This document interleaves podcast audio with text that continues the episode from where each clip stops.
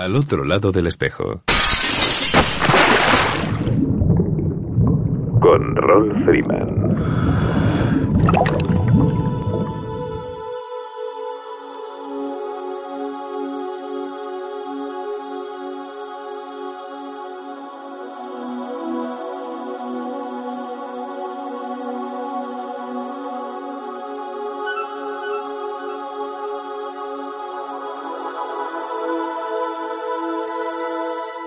Amigos, saludos salados y bienvenidos a una nueva edición de Al otro lado del espejo.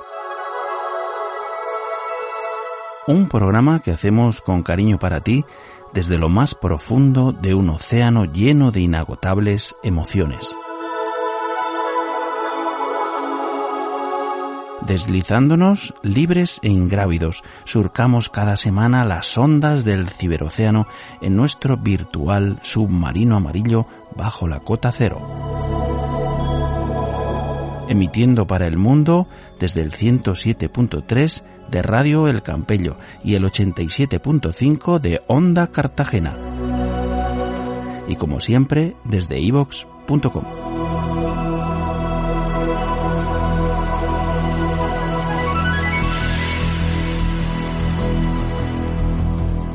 Son muchos los caminos a través de los cuales nos comunicamos entre nosotros. El denominador común de los apasionados del buceo es, desde hace mucho tiempo, vivir y experimentar una cantidad intangible de increíbles sensaciones y también la misma acción de compartir esa vivencia con otros que como nosotros comparten y entienden nuestro lenguaje. De poco sirve sentir el placer extraordinario y mágico de la propia ingravidez recibiendo estímulos tanto físicos como sensoriales en un espacio abierto y diferente del nuestro si finalmente no podemos contarlo. Es aquello de que si un árbol cae en un bosque y nadie está cerca para oírlo, ¿hace algún sonido? ¿Puede algo existir sin ser percibido? Definitivamente es una difícil pregunta que trasciende la filosofía y la metafísica. De ahí el valor y la trascendencia de transmitir las propias emociones que probablemente quedarán fijadas en nuestra memoria a largo plazo, a la vez que surgen en nuestro sistema límbico y estimulan nuestro estado de ánimo. ¿Quién no ha salido del agua absolutamente emocionado con alguna escena especial fijada en su retina? Las palabras se agolpan y apresuran mientras buscas con avidez la sonrisa cómplice de tu compañero, que ratifique todo aquello que tratas de compartir.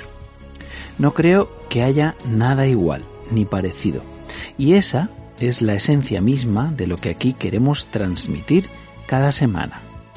Tus sensaciones en cada viaje al otro lado del espejo. Bueno amigos, vamos enfundándonos en nuestros neoprenos sonoros, preparados para lo que viene, dos horitas o más de charla amena con muchos de los apasionados del buceo como tú y como yo. Este es nuestro plan de inmersiones. Saludamos a Antonio Manuel González, director de Futura TV, la nueva plataforma de comunicación de las Islas Canarias. Hablaremos de arqueología sumergida con Lucas Sainz, patrimoniosubacuático.net y su espacio La Conjura de los Pecios. Bucearemos con la doctora en biología marina Mercedes Varela desde Posidonia Ecosport en la sección Mis amigos los peces.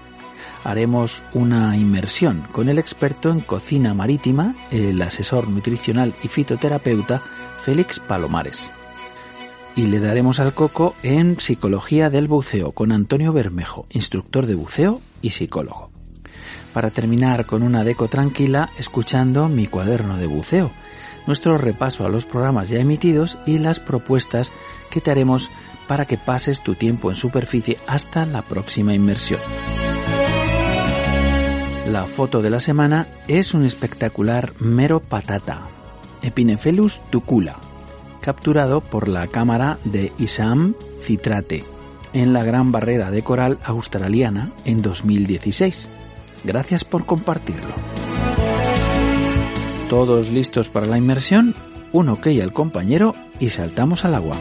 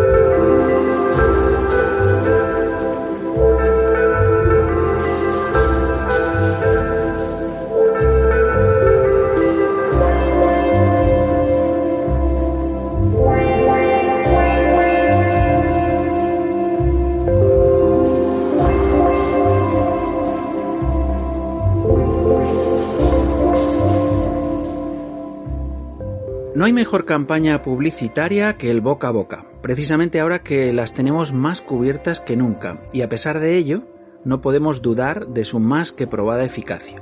Escuchar a otros, sobre todo si es de nuestra máxima confianza, una información de nuestro interés, produce automáticamente un efecto ciertamente viral. Ahora, más que nunca, sabemos qué significa eso. Pues bien, es curioso cómo la información en multitud de ocasiones fluye desde un medio hasta, como es nuestro caso, nuestros oyentes, y otras es completamente inversa. Son nuestros oyentes los que nos transmiten información de nuestro interés. Y así ha sido como descubrimos la plataforma canaria de Futura TV, aunque hoy queremos conocerles de primera mano. Esta noche charlamos con su director, Antonio Manuel González Pereira. Buenas y cálidas noches, las de Canarias, claro, Antonio. Buenas y cálidas noches, tú lo has dicho. Eh, afortunadamente desde las Canarias. Está claro. Eh, Antonio, bienvenido al otro lado del espejo. Espero que lo consideres tu casa a partir de este momento, porque entre otras cosas nos une la pasión por el mar, ¿cierto? Exacto. Eh, la pasión por el mar y la pasión por la comunicación. Bueno, imagino que sigues buceando y filmando bajo el agua. No sé si es esta tu ocupación habitual. Eh, bueno, básicamente intento que así sea.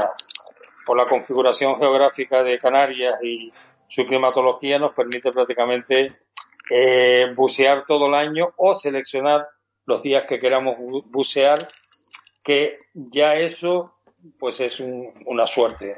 El hecho de, poder hacer eso, porque tú lo sabes bien, cuando llega el invierno en Europa y en Península, pues no, no hay tantas opciones. Sin embargo, nosotros podemos tener esa opción y por eso me permite seguir teniendo un contacto con, el mar no tanto como yo quisiera, pero, pero bastante. Bueno, por lo menos lo tenéis eh, omnipresente. Si no eh, lo tenéis al lado, lo, lo podéis ver a, nada que os subáis a, cualquiera de vuestras montañas, que desde luego son muy altas, las más altas, desde luego. Eh, bueno, Antonio, cuéntanos, ¿qué es Futura TV? Aunque ya es un hecho del presente, pero ¿Qué es Futura TV? Bueno, eh, Futura TV, eh, ese es, yo la defino como, como el, la meta de, tantos años relacionados con, con, lo que era el submarinismo, ahora porque es con el que tuve que seleccionar, puesto que yo antes hacía senderismo, escalada, paracaidismo, y al final me quedé, bueno, pues con lo que más a gusto me sentía, que era el submarinismo, y durante muchísimos años estuvimos desarrollando, o estuve desarrollando un proyecto en el cual eh, esos huecos que quedan en, comunicación eh, faltaban. Entonces, Futura Televisión es una plataforma cuya línea editorial está basada en los deportes de la naturaleza y en los complementos que hacen que esos deportes sean factibles hoy en día. Me refiero a, todo lo que es lo que acompaña al, deporte en sí, que, es el, turismo de naturaleza. y, y, bueno, pues y en ese espectro que, que, hemos creado de, de, la plataforma es donde nosotros buscamos nuestro, nuestro hueco o, nuestra identidad dentro del mundo de, las ondas que, que, es bastante complicado y saturado hasta hoy en día. La verdad es que sí, la verdad es que sí. Hombre, por lo que a nosotros respecta, el canal de submarinismo nos da directamente en todo el bebé, ya sabes. Aunque es cierto que muchos compañeros son deportistas natos y es verdad que también practican otras disciplinas, ¿no? Que también les va a enganchar, en este caso, las diferentes eh, opciones que tenéis en, en la plataforma de, de Futura TV. En este momento, si no me equivoco, eh, estáis haciendo una auténtica promoción de la actividad a través de la plataforma, facilitando y animando a la gente del sector a disfrutar de una campaña promocional. Eh, que digo yo que les hace falta más que nunca, ¿no? ¿En qué consiste esto de emite tu campaña que tenéis en la plataforma?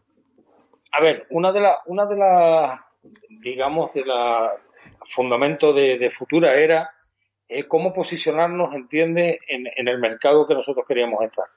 Eh, al principio se, marcó mucho las campañas de publicitarias de, la plataforma con su nombre, o sea, Futura Televisión tenía que salir en medios de comunicación, como el acuerdo que tenemos con la 3 Media Player, eh, con Antena 3 Canarias, con Movistar, y yo dije, muy bien, porque aquí estamos posicionando el nombre, estamos creando el nombre, para que sea referente. Pero realmente, al final, Futura, ¿cuál va a ser el, el, de lo que vive Futura? Pues va a ser sus telespectadores. ¿eh? Y entonces, claro, yo propuse y dije, mira, ¿por qué no, por qué no invertimos también en nosotros, pero a través de los que realmente son potencial clientes nuestros, que son los centros, clubes, asociaciones, ONG, que están desarrollando una labor y que en estos momentos de tanta dificultad necesitan una ayuda también. Entonces, mm. yo cuando pongo emite tu campaña, eh, siempre digo lo mismo, es, es, es, una, es una simbiosis, todos nos ayudamos. Entonces, yo tengo a disposición tres canales, los cuales uno de submarinismo, otro deporte eh, de multiaventura, el otro de turismo, en los cuales hemos abierto las puertas y le hemos dicho a la gente, oye, tienes un negocio, centro, club, ONG, lo que sea, vente con nosotros y nosotros te proponemos hacerte campañas de publicidad gratuitas. ¿Con qué objetivo? Con el objetivo de darle visibilidad a mi plataforma y con el objetivo de que tú tengas una oportunidad de mostrar tu negocio en estos momentos a un costo pues, bastante aceptable, que es cero. Pero a pesar de que la cosa es así, mm, tenemos que reconocer que va a ser un beneficio mutuo. Y con eso mm. eh, lo he planteado. En vez de gastar más dinero y más recursos en publicitar la plataforma en otros medios de comunicación, tú dijiste hoy en día que el boca a boca era muy importante. Sí. Pues yo también lo pienso, yo también lo pienso y por eso dije, bueno, pues hagamos que la propia gente de este sector hmm. sea mi transmisión de boca a boca. Hmm. Bueno, eh, eso es, evidente, o sea, y, funcionar funciona, ¿no? Y además nos retroalimentamos unos a otros, eso es una cuestión que otros sectores, pues eh, otros deportes que digamos son más mayoritarios y demás, pues están en otra en otra dimensión, pero nosotros sí necesitamos eh, ayudarnos mutuamente, desde luego, o sea, nos beneficiamos todos, eso está claro. Entonces, ¿esto va dirigido a los centros de buceo de Canarias o aquí cabe todo el mundo? Aquí, si me escribe un centro de Shanghái, primero lo traduciré, pero sirve igual. Esto no es una campaña esto es una campaña de Canarias para el mundo. O sea, cualquier centro, cualquier club, cualquier asociación de cualquier país tiene cabida en, Futura. Y no quiero dejar, no quiero dejar de nombrar que para mí, que muchos años, eh, eh, llevo 26 años trabajando en medio, una de, mis grandes joyitas, una de mis pasiones ha sido la radio. Porque yo creo que todos los que trabajamos en el medio, eh, profesionales de, de, la comunicación, de la televisión, la gran mayoría coincidimos en que nos gusta más la radio. Esa forma de hablar, de comunicarte a través de, a través de la voz, eh, siempre para mí ha sido un referente. Y mm. precisamente ahí fue cuando, cuando, nos conocimos mutuamente, que fue lo que dije, oye, quiero tenerte, porque para mí sigue siendo una, una, una pieza fundamental la radio y la forma de transmitir. Porque aunque la gente crea que es un medio más, es completamente diferente. Para mí lo es. Absolutamente. Sí, sí. Más humana, más, más, directa, eh, más cercana. Y, a mí la radio me encanta. Me encanta. Por eso te dije, de la mm. misma, para beneficiarnos mutuamente, venta la plataforma y que este programa tenga también, entre lo que podamos colaborar, que tenga una difusión también en, las ondas de, de vídeo, como saber que existe, porque también es verdad, tú lo sabes, hmm. no hay tanto dedicado a lo que nosotros hacemos. ¿eh? No, no, está claro, está claro, está claro.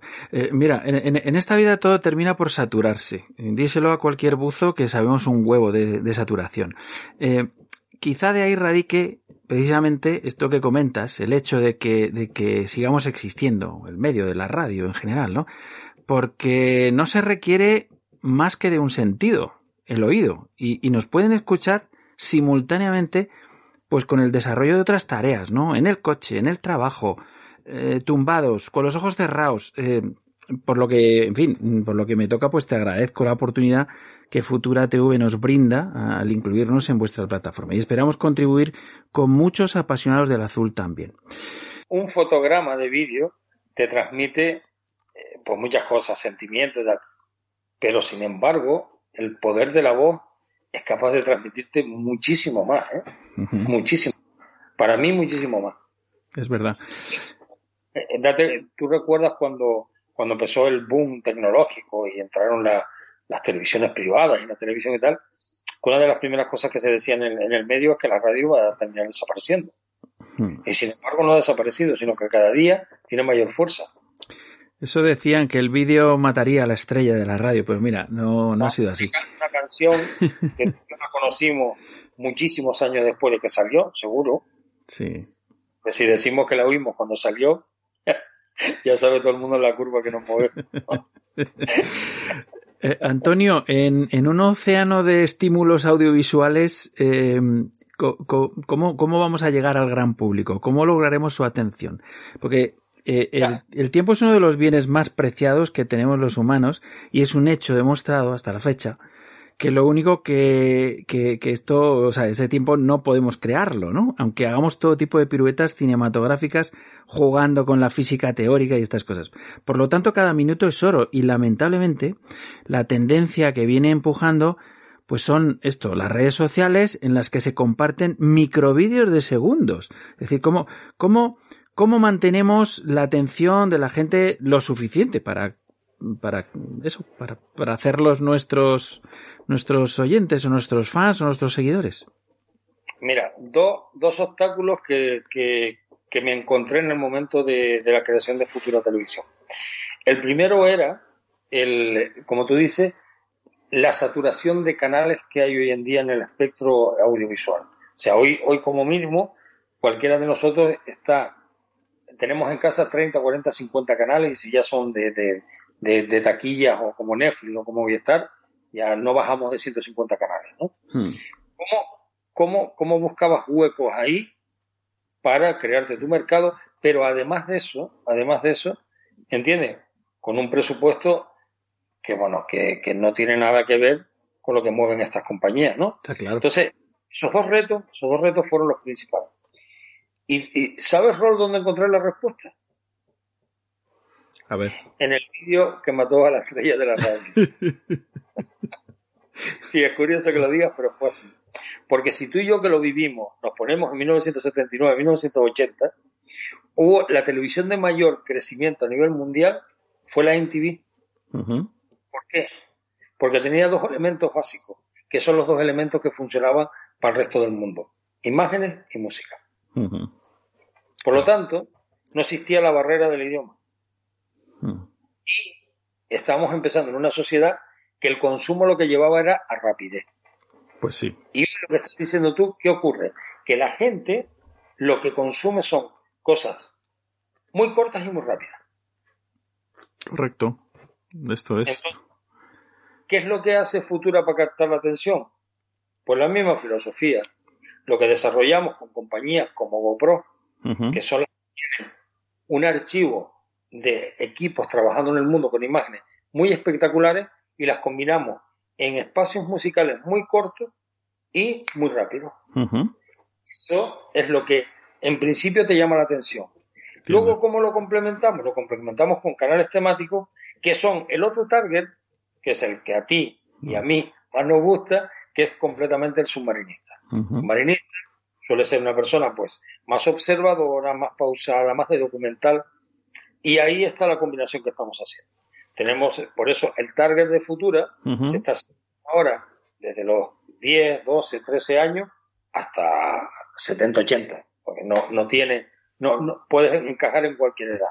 Uno con visualización de documental, otros visualización de educación y otros con lo que es el consumo de música, imágenes, en plan lo que es la sociedad hoy en día.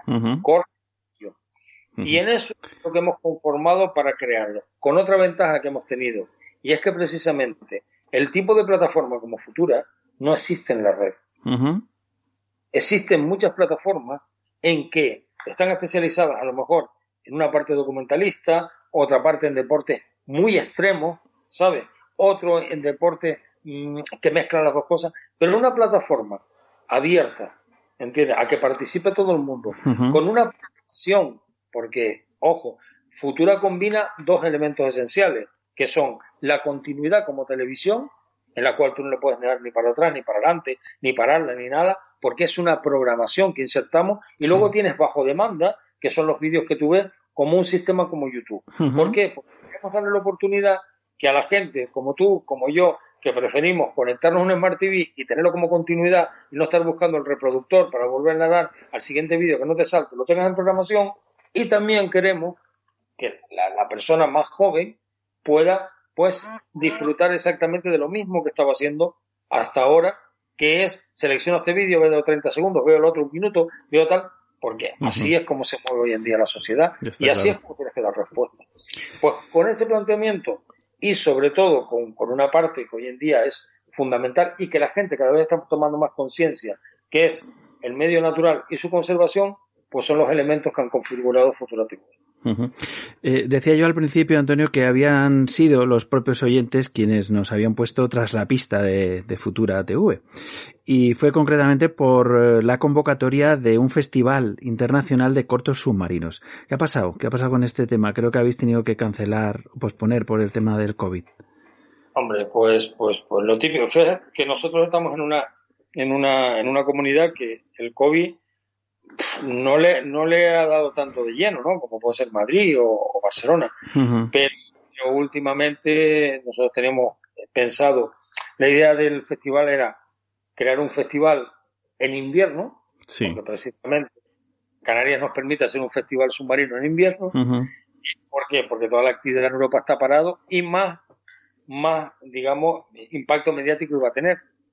Pero claro, no consideramos que el gobierno de Canarias ayer o antes de ayer ya haya fijado. La semana pasada fue el primer, el primer comunicado del cual quedaba todas las actividades deportivas eh, restringidas. entiendo. La nuestra ya estaba hecha, los vídeos estaban hechos, preparados, y la mayoría lo tenían para presentarlo, no había ninguna prueba. Pero hombre, ya como, como, como solidaridad y, posicionándonos hmm. en un aspecto de ser consciente de lo que estamos viviendo, no creíamos conveniente tampoco que, el festival se celebrara, porque no, no, no creo que fuera eh, beneficioso para nadie. Claro, yo decía, decía en redes eh, compartiendo este mensaje vuestro que era un acto de pura responsabilidad, que es una palabra que a veces se le olvida a la gente, pero nuestra, en nuestra mano está también, eh, obviamente, promocionar o, mm, o paralizar, en este caso, decir, preservar la salud de los demás hasta que, bueno, pues, pues las cosas vayan cambiando, ¿no? Y, y para terminar, Antonio, para terminar, viendo vuestro vídeo promocional, eh, no puedo estar más de acuerdo con el hecho de que el archipiélago canario es un lugar único en el mundo, tanto dentro del agua como fuera. Creo que deberíamos de ir muchísimo más allá eh, no más que ver los grandes del mundo submarino y la fotografía y el cine que hace años que no dejan las islas por nada del mundo. Es una maravilla.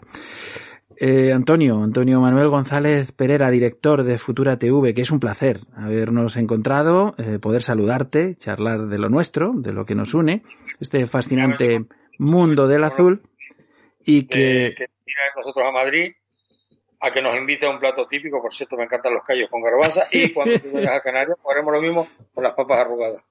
Pues nada, os deseamos todo el éxito posible y que es magnífico poder compartir nuestras experiencias del mundo submarino a través de la plataforma de Futura TV también. Te mandamos un formidable abrazo, Antonio. Quiero mandar un saludo a todos los radioyentes que, que componen tu, audiencia. Eh, como siempre, diciéndole que ahora no solo ya tienen una radio referente, sino que espero que también sean familias de nuestra televisión y que juntos, radio y televisión, vamos a continuar. Muy bien, Antonio. Un abrazo. Hasta pronto. Hasta pronto. Un abrazo. Hasta ahora. Estamos de enhorabuena. Al otro lado del espejo, por fin sonará junto al mar. En Radio El Campello. Ahora puedes escuchar la radio del buceo y el mar también en la zona de Alicante Sintoniza Radio El Campello en el 107.3 de la FM de tu receptor. Como siempre, la noche del sábado a las 22 horas. Si te apasiona el mundo submarino y el mar, al otro lado del espejo es tu programa.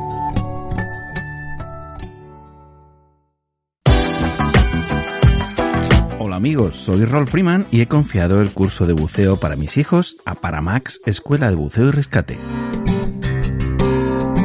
Desde el primer Open Water Diver hasta los más avanzados cursos de buceo técnico, su principal objetivo es la seguridad en el buceo. Paramax imparte cursos en la estupenda piscina cubierta de For You Sport en Villanueva del Pardillo. Busca Paramax Escuela de Buceo y Rescate en Instagram y Facebook o llámales al 649 052 052. No te tomes a la ligera tu formación de buceo y primeros auxilios. Contrata la máxima calidad con Paramax, Escuela de Buceo y Rescate.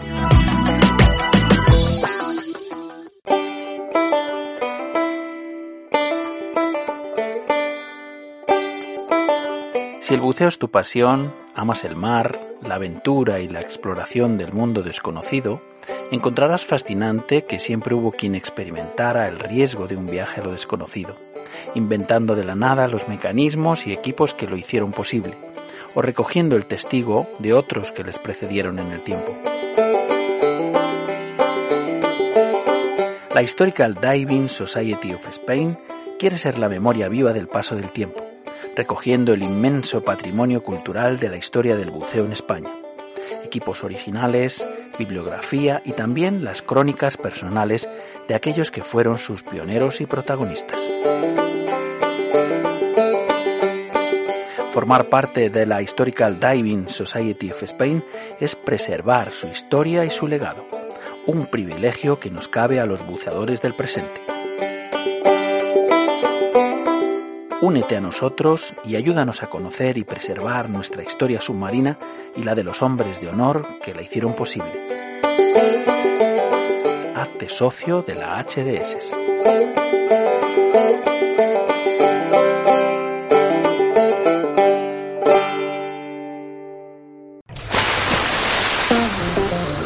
quién quieres a tu lado cuando buceas? ¿A un buen amigo? ¿Al mejor compañero disponible? Hay alguien que puede ser ambas cosas. Dan Europe ha estado ayudando a los buceadores desde 1983, proporcionando asistencia médica de emergencia, planes de seguros específicos para buceadores y organizando actividades para promocionar la seguridad. A veces todos necesitamos a alguien que nos ayude o nos proteja. Cuando se trata de buceo, este alguien es Dan. Únete a nosotros en daneurope.org.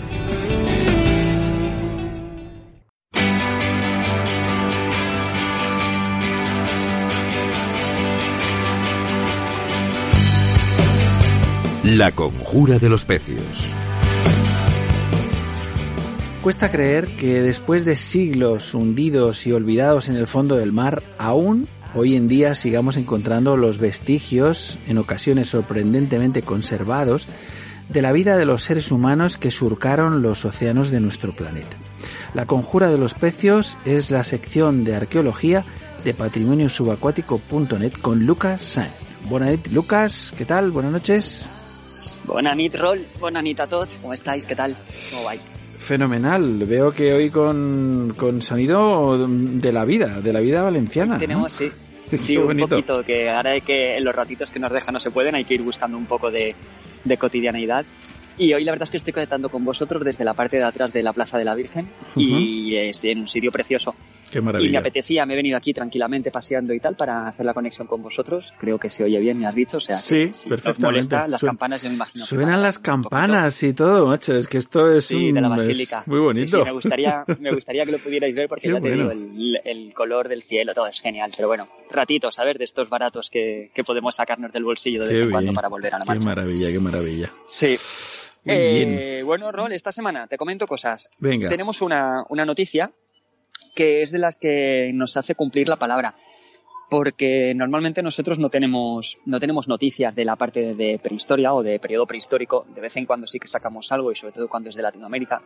Pero de prehistoria española nosotros no solemos tener porque no ha habido mucha actividad después de, de ese periodo y por lo tanto se han ido solapando los vestigios y tal. Y es muy difícil de encontrar pero de vez en cuando tenemos alguna noticia como la que traemos hoy, que de hecho cuando la vi dije, ostras, a mí esto me suena. Y efectivamente, eh, estamos haciéndonos eco ahora de una noticia que ya os comentamos, en, lo he buscado antes, en octubre de 2019, que es respecto al dolmen, el dolmen perdón, de Guadalperal. Y es Mm. que nos llamaba la atención una, una noticia de arqueología subacuática en la que teníamos una, una industria, una construcción megalítica. Y es el caso del que os venimos a hablar ahora. Porque si hacía unas semanas que decíamos que estaba habiendo poca actividad investigadora sobre el terreno, eh, poco a poco vemos como sí que parece que está volviendo la actividad. Y en este caso estamos hablando de unas prospecciones que se han desarrollado bajo el auspicio del Ministerio de Cultura y que en este caso son en, en agua dulce, son en, son en un pantano y la historia es que se han estado investigando, se han estado haciendo una prospección para documentar y tal los yacimientos del dolmen de Guadalperal, como te decía, y en ese mismo, y en ese mismo pantano el yacimiento de Augustóbriga, eh, uno prehistórico y el otro romano. Son yacimientos que han sido inundados de forma artificial por obra del hombre y no se pueden mover del sitio porque no, no tendría razón de ser.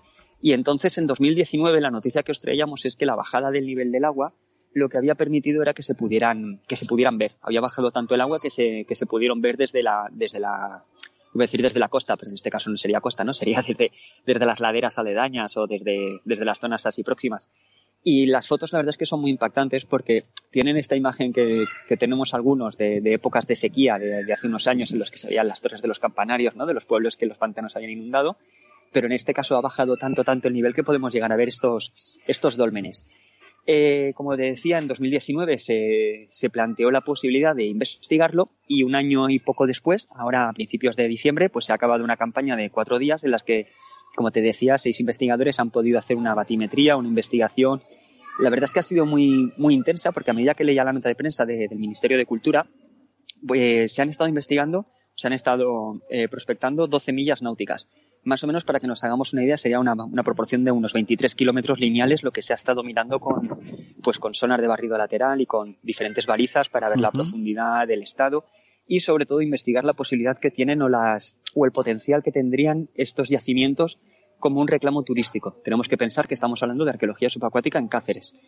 Eh, esto, a final de cuentas, una cosa que nos gusta a nosotros mucho es el tema de cuando conseguimos vertebrar el patrimonio dentro de las industrias locales o dentro de, del mecanismo económico de la zona, porque al final eh, las propias personas que, conviven con el patrimonio, que lo protegen y lo promueven, son los mejores divulgadores de él.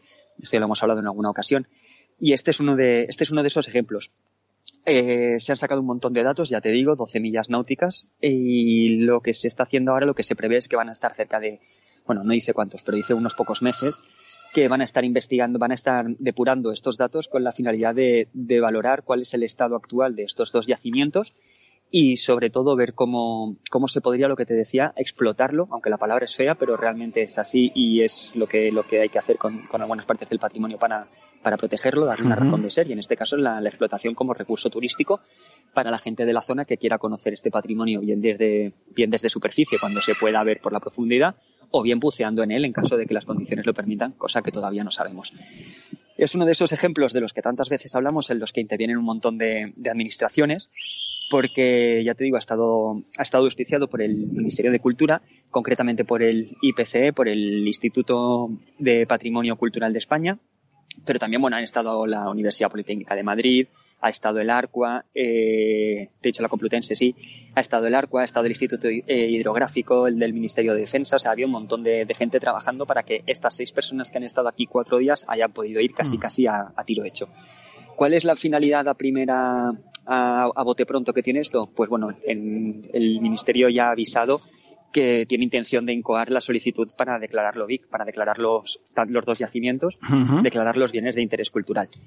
Entonces, bueno, estamos ante una noticia de estas que nos gustan, que son ciencia pura y dura, es decir, algo que se conocía, dónde estaba, vamos a investigar en qué estado está y vamos a ver qué mecanismos de protección o de legislación podemos aplicar sobre él para, para que entre dentro del engranaje de, de, la cotidianidad, como decíamos al principio de la comunicación con vosotros, para que entre dentro de la marcha diaria de, de una región como es la de Cáceres. Uh -huh. O sea que muy, muy contentos con este tipo de iniciativas. ¿Iremos o qué?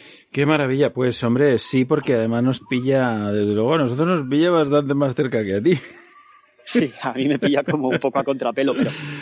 pero... Sí, sí. Sí, la verdad es que tiene que ser una pasada. Ya te digo, yo recordaba mi día que estaba leyendo esta noticia, no tiene nada que ver, ¿no? Pero recordaba esos campanarios a veces que se ven salir la, la, la punta, ¿no? La parte más alta uh -huh. de las campanas de los, de los, eh, de los embalses. Y siempre tienen ahí un halo de misterio, ¿no? El tema ese de, de pueblos que estuvieron habitados y en su día están, están enterrados. En el, en el caso del yacimiento romano, pues entendemos que es más la, la superficie, más la infraestructura más de, de cimientos, que hmm. no es tanto paredes, no es tanto unos techos que podamos visitar y tal, sino que es el yacimiento de, de lo que sería la, la base. Hmm. Pero en el tema del dolmen, la verdad es que es muy, muy curioso, porque además las fotografías del dolmen son muy bonitas, ya que se nota que se medio preparó el entorno alrededor y ahí hay como una especie de, de intervención de land art, casi se podría decir, alrededor de él para protegerlo cuando, cuando fuera a estar inundado. Uh -huh. Y tiene, tiene algo que apetece, que apetece verlo. A mí me recordaba mucho por la disposición de circular que le han puesto alrededor y tal, y las piedras, salvando las distancias al Stone Age de, sí, de Inglaterra. Tiene correcto, así un punto de... Sí, sí. Tenéis la noticia, tenéis la noticia en la web y bueno, es una nota de prensa que venía del hmm. Ministerio de Cultura, como os decía, y se ha replicado en un montón de medios. O sea que más o menos la información que tenemos es, es la misma. Y bueno, como decimos siempre, esta es una noticia que en 2019 ya os comentábamos. Ahora en 2020 vemos que la investigan y estoy seguro que cuando hayan resultados y podamos determinar cuáles van a ser la, cuál es la situación de, de, este patrimonio y qué es lo que se va a hacer con él, pues os lo comentaremos. Uh -huh. Así que estaremos pendientes. Fantástico. Uh -huh. Lucas, bueno, a mí por lo, por lo que me pilla, ¿no? Primero, por un lado, que efectivamente recuerda bastante a este, esta, eh, este espacio no eh, tan antiguo que es Stone Age que tiene además eh, también tantos eh, digamos tantas historias entre manos que mm, digamos que la investigación sigue abierta no sigue encontrando sí, sí. Referencias y vestigios no solamente en el mismo entorno sino en, en, un entorno mucho más amplio que parece ser que tiene que tiene bastante que ver no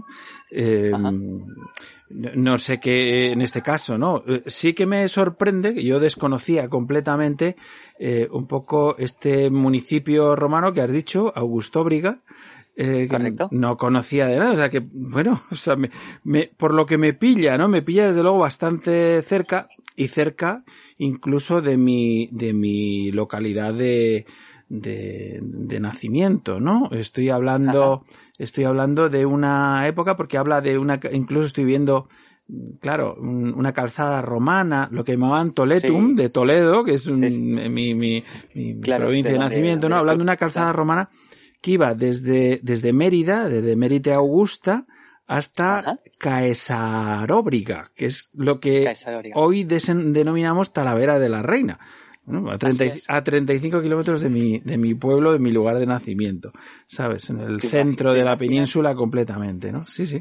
Sí, está siendo, la verdad es que este tiempo que estamos viviendo así tan extraño, en el que la gente tenemos muchas ganas de hacer cosas y no tantas posibilidades, está siendo muy curioso algunas de las cosas que se están, que se están descubriendo como algunos yacimientos romanos en el norte de España que no se esperaban. Claro. O se está aprovechando y se está mirando a través de, tema del sistema LIDA, que no sé si alguna vez lo hemos hablado, este de, de láser de alta penetración. Se están hmm. pudiendo comprobar que hay estructuras o que hay calzadas o que hay castros romanos claro. donde se suponía pero no se sabía. Y ahora, bueno, pues esta, esta obligación que nos da de investigar de otra forma, pues está dando unos resultados arqueológicos muy interesantes. La verdad es que... Bueno, tú, lo has comentado... que por bien no venga. Lo has comentado muchísimo. pero... Digo que lo has comentado muchísimas veces, Lucas. Un poco según eh, avanza la tecnología y demás y aparecen nuevas técnicas y nuevas, eh, bueno, yo qué sé, nuevas herramientas, ¿no? Para el arqueólogo pues o bien se mira más abajo, o bien más profundo, o en fin, o se detecta. O se le da otra lectura, o a veces se vuelve a leer lo que ya se había leído, pero desde otra claro. perspectiva, y eso es interesantísimo. A veces, a veces no se trata tampoco de verlo eh, de tan de tan cerca, sino de más lejos, de tomar perspectiva, ¿no? Y de repente. Esa es muy buena. ver, ver una Claro, unos detalles que, que, bueno, pues que la corta distancia no nos permite apreciar con, con detalle, pero el alejarnos, ya sea con un dron o ya sea con un Google Earth o con algún sistema satelital, pues te da una perspectiva eh, espectacular, ¿no? Y cuando sitúas estos yacimientos eh, en un mapa y demás, eh, pues puedes conectarlos. Esto es como un trabajo policial, ¿no? Lo hemos dicho muchas veces. Un poco es lo de las piezas del puzzle. Hay una cosa que yo damos muchas veces por hecho, pero que es curiosísima para el que pone la vista, la visión arqueológica, ¿no? Sobre un yacimiento. Normalmente en un yacimiento de tierra tú estás viendo una, una vista a nivel, a nivel de suelo pero los buceadores no somos conscientes de la suerte que tenemos de sobrevolar los yacimientos. Sí, sí, eso es verdad. Esa, esa posibilidad de tener una vista genital de un mm. pecio es que eh, ese barco cuando estaba navegando nadie tenía esa visión que tú a día de hoy estás teniendo. lo tenían completo, lo tenían con más piezas, pero nadie podía verlo en ese conjunto, con esa perspectiva de tantos metros de altura, de distancia y tal. Y es interesantísimo este planteamiento que nos permite a veces el, la, visión poliédrica, ¿no? El tener que mirar las cosas desde diferentes puntos, precisamente para, para encajar esa pieza de puzzle que decíamos en la historia, el tener diferentes puntos de vista. Y bueno, las herramientas nos las están dando y si no nos las dan, nos las inventamos. Está claro, está claro. ya le buscamos el hueco, sí, sí. Bueno, qué maravilla, Lucas. Eh, qué sorpresa pues me has dado. Sí, mira, ahora no me imaginaba. Bueno, en cuanto tengamos resultados de la investigación te los, los os los pasaré y los comentamos a ver. Y ya te digo, estaré muy, yo personalmente estoy muy interesado en ver cómo, cómo le dan una salida de, involucrar esto en la sociedad donde habita. Me interesa mucho este tema de, que el patrimonio pertenece a la gente que cohabita con él claro. y de cómo puede beneficiarse todo el mundo, ya no solamente a nivel cultural o patrimonial, que eso obviamente, sino además que qué funcionalidades les damos que al final van a ser mecanismos de protección para el patrimonio. Eso me parece muy interesante y sobre eso estoy últimamente dando muchas vueltas. Así que estaremos atentos y os lo iremos comentando como siempre. Fenomenal. Lucas, oye, pues eh, te agradezco mucho esta entrega de esta semana y, bueno, y habernos permitido de forma, aunque sea sonora, eh, pasear un ratito con vosotros por, las calles del las calles de Valencia, sí señor. un placer estar con vosotros. Un placer, Lucas. Te mandamos un abrazo. Gracias. Hasta pronto. Chao. Ya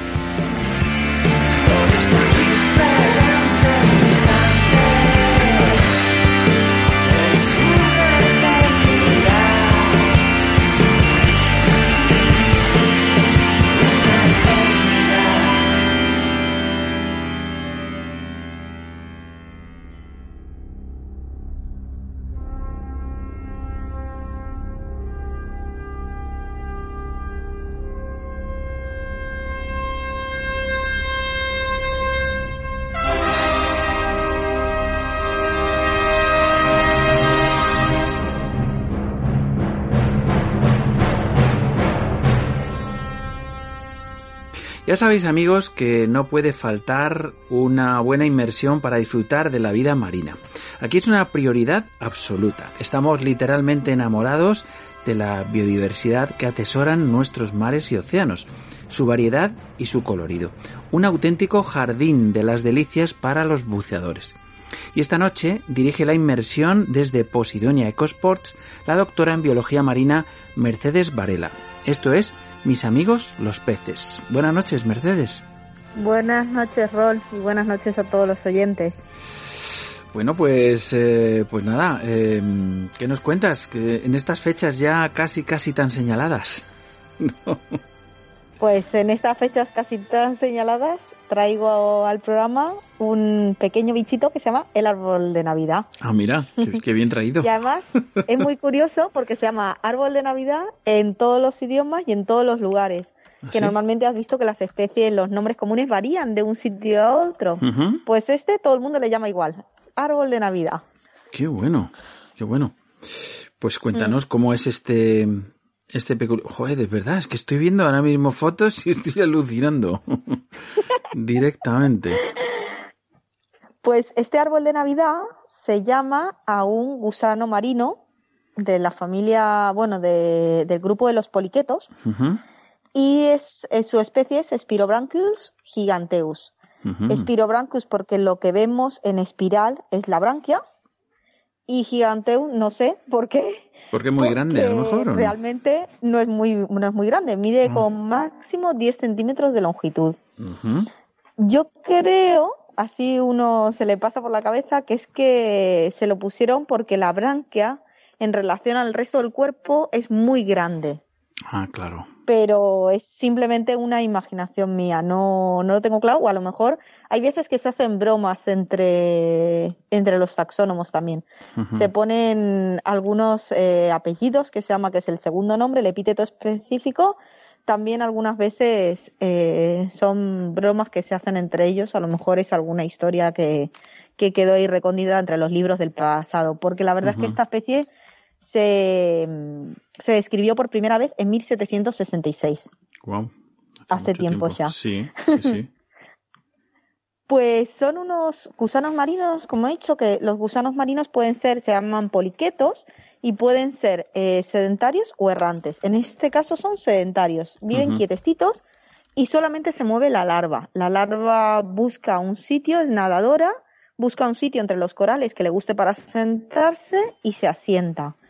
Ahí empieza a excavar un tubo, un agujero donde ella formará un tubo de carbonato cálcico y ahí se asienta normalmente entre medio de los corales. Entonces solemos ver un coral vivo y entre medio del coral van saliendo estas, estas branquias de los gusanitos, que son, mm. eh, son dos abanicos branquiales de bastante color muy llamativo. Pueden ser de casi todos los colores, amarillos, rojos, anaranjados, azules, violetas los podemos encontrar y nos llaman la atención cuando buceamos normalmente en mares tropicales. Ahora que, estamos preparando todos ya con ganas de salir y estamos preparando todos nuestro viaje al Mar Rojo, bueno, pues todos tenemos, estamos viendo fechas para poder ir, nosotros también. Entonces, bueno, pues abrimos ya boca con, con los abanicos de árboles de Navidad. Entonces, estos dos abanicos branquiales sirven tanto para comer como para respirar. Es decir, la branquia, por una parte, hace esa función respiratoria, pero si a la branquia le añadimos como una especie de pegamento donde se pueden pegar ciertos bichitos del plancton, cuando se retrae esa branquia hacia el interior del cuerpo, puede pasar esos bichitos que se han quedado pegados al estómago y del estómago, bueno, pues hacen su, su aprovechamiento del alimento como todos los animales. Qué maravilla. Y luego estos bichitos, sí, estos bichitos tienen un opérculo con lo que cierran el tubo. Es decir, que si los, se acerca un buceador a verlos, enseguida se van a retraer dentro de su propio tubo y tienen incluso un taponcito perfecto que cierra ese tubo para que no los moleste nadie, que les sirve a modo de defensa para ocultarse. Qué bueno, o sea que son, o sea que tienen dos, eh, veo que es en la, por las fotos, no es que sean dos, eh, son, son dos, del mismo, del mismo espécimen, ¿no? Del mismo gusano. Del mismo espécimen, pero has visto en las fotos que de colores hay y qué llamativos son. Estoy viendo una foto ahora mismo que, que claro, debe ser una colonia de gusanos y, es que hay de todos colores, es como una auténtica, mm, pues eso, obra navideña, ¿no? Porque, claro, pues es, impresionante, ¿no? Veo azules, veo amarillos, veo rojos, morados. de todos los colores. Sí, sí, sí, sí. y aparte es que son súper longevos, pueden vivir hasta 40 años. Wow. Y están en las aguas tropicales y circuntropicales desde los pocos metros de profundidad hasta cientos de metros se han llegado a encontrar. Donde hay coral o algún, también algunas veces en alguna esponja más dura se, se fijan ahí. Y se ponen todos juntos porque ellos tiran el esperma y los óvulos al mar. Y entonces, claro, eso se tiene que mezclar. Si están cerca, los machos y las hembras están todos cerca, es más fácil que la reproducción sea más efectiva. Y de ahí, cuando se mezcla en el mar, de ahí es donde sale la larva, que Mm. luego será la, esa larva viajera que buscará otro coral para sentarse. Qué bueno. Y de esta manera van dispersándose y pasando de coral en coral. De coral en coral. Eh, me sorprende porque tú siempre nos has hablado eh, un poco del color, pues por un lado, o bien de lo- bueno, no de los nudibranquios en concreto, sino de, Mm. de muchas especies, ¿no? En general, que suelen adoptar el color un poco del alimento del que se nutren, ¿no? En, en algunos casos. ¿no? Sí, pero en este caso En este nada. caso en nada. este caso nada que Nada ver, que porque ver. ellos se alimentan del plancton y lo que tienen ese color llamativo es normalmente es porque el gusto no es rico. Cuando Ya. tienen un color así tan llamativo es porque no están ricos para comer. Dice, no me comas Igualmente que... cualquier pez, Claro. Claro, cualquier pez que se va a acercar, ¡pup! se meten dentro del, del tubito y Sí. ya están, están tranquilos. Eso es uno de los problemas que en general tienen los, los poliquetos filtradores. Aquí en el Mediterráneo tenemos un ejemplar que es el espirógrafo de mar, el Sabella spalangiaci, Correcto. que también es muy grande, es un plumero de mar que se llama. Y tienen el problema de que, claro, cuando son muchos buceadores los que pasan a lo largo del, del, de un corto periodo de tiempo y muchas veces a lo largo del día, el problema es que, claro, se asustan y, em- y meten sus branquias dentro Claro. de, del tubo, dentro de su cuerpo. Y eso implica que el tiempo de respiración que tienen a lo largo del día es mucho menor. Mm. Consecuentemente, el tiempo de alimentación también es mucho menor y muchas veces en sitios donde no hay un cuidado adecuado del sitio de buceo, donde los buceadores eh, están muy cerca del fondo, molestando generalmente con las aletas cerca del fondo, Sí. pues estos animales tienden a desaparecer. ¿Por qué? Porque los tiempos efectivos de alimentación y de respiración son tan bajos que pueden morir. Pues- y esto mismo pasa en sitios del Mar Rojo donde Mm. están altamente frecuentados. Vemos que la cantidad de arbolitos de Navidad que podemos observar es mucho menor. Eh, esto que comentas es muy importante, Mercedes, porque, eh, bueno, eh, obviamente nuestras aletas son uno de los elementos que, bueno, pues que más pueden interferir mm, negativamente con la vida marina, claramente. Es decir, hay que hacer un buen aleteo, mantener las aletas lo más lejos del fondo posible, eh, por, por todas estas Mm. especies, ¿no? Y luego, eh, pues yo me, me imagino que se habrá ido corrigiendo un poco un comportamiento que, que también veíamos pues en algunos guías de buceo. Eh, aquí no vamos a mencionar nunca a nadie, ¿no? Pero sí que en otra época eh, era, era muy habitual, ya, ya no te digo tocarlos, que también los tocaban para, bueno, pues para mostrar al, al buceador novel cómo se metía para adentro. Era un poco hacer la gracia, la gracia del, del guía, yo creo que con su buena voluntad, ¿no? Pero ahora sabemos Sí, todo esto, ahora- ¿sabes? Claro, esto que nos cuentas. ahora tenemos otro conocimiento. En Posidonia Cospora hacemos la gracia al contrario. Es decir, hay que pararse delante del gusano sin moverse y ver cuánto tarda el gusano en salir. Si el gusano no sale, es que alguien se está moviendo más de la cuenta. Ujú. Si el Curioso. gusano vuelve a salir, que es precioso cuando vuelve a, a sacar todo ese penacho, ese esos penachos branquiales, cuando vuelven a salir del tubo, entonces lo que se trata es de, de hacerlo al revés. Entonces en Posidonia, Ecosport jugamos un poco ese juego también, de Sí. estar todos quietos delante del bicho para que otra vez vuelva a sacar su penacho branquial. Y ahí una foto perfecta. Por eso es tan importante la flotabilidad, tanto a nivel de fotografía Claro. como de observación de la naturaleza. Claro, claro, claro. Es, es evidente, es evidente este, este detalle que comentamos ahora que es, eh, que es importante. Eh, eh, claro, yo he visto en algunas ocasiones, efectivamente, que no era ni siquiera un contacto directo, sino, bueno, pues esa onda un poco más Un eh, turbulenta, por ejemplo, de, de la aleta o lo que sea, o con la mano, eh, pues eh, que sin tocarle, pero que le has, eh, en fin, le has alterado de alguna manera y eso efectivamente perjudica, perjudica bastante a la especie. Entonces, bueno, pues, pues eh, son muy bonitos de ver tal y como están. No, no necesitamos verlos de otra manera, ¿no? O sea, sí, además llama la atención eso que como con todos los nombres comunes que hay para, para designar a tantos animales que vamos viendo, resulta que justo este tiene un nombre común a nivel internacional, es decir, en todos los lados se le llama igual. Es curioso, sí. claro. bueno, es que parece esto, claramente, ¿no? O sea que... Sí, sí, el Christmas Tree, sí, sí, sí, totalmente. Y además es que como tienen tanto colorido, y, muchas veces, eh, a mí me ha pasado que en los viajes, cuando vamos explicando también en los viajes eh, lo que es cada cosa, eh, claro, la gente piensa que es parte del coral. Y no, no, son animales que viven eh, dentro, como dentro del coral hacen su tubo, pero viven independientemente del coral.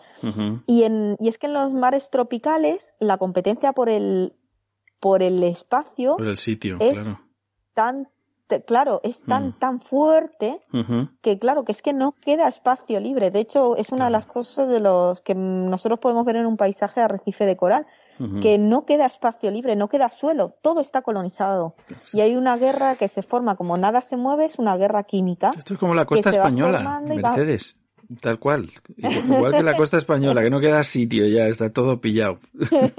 Efectivamente.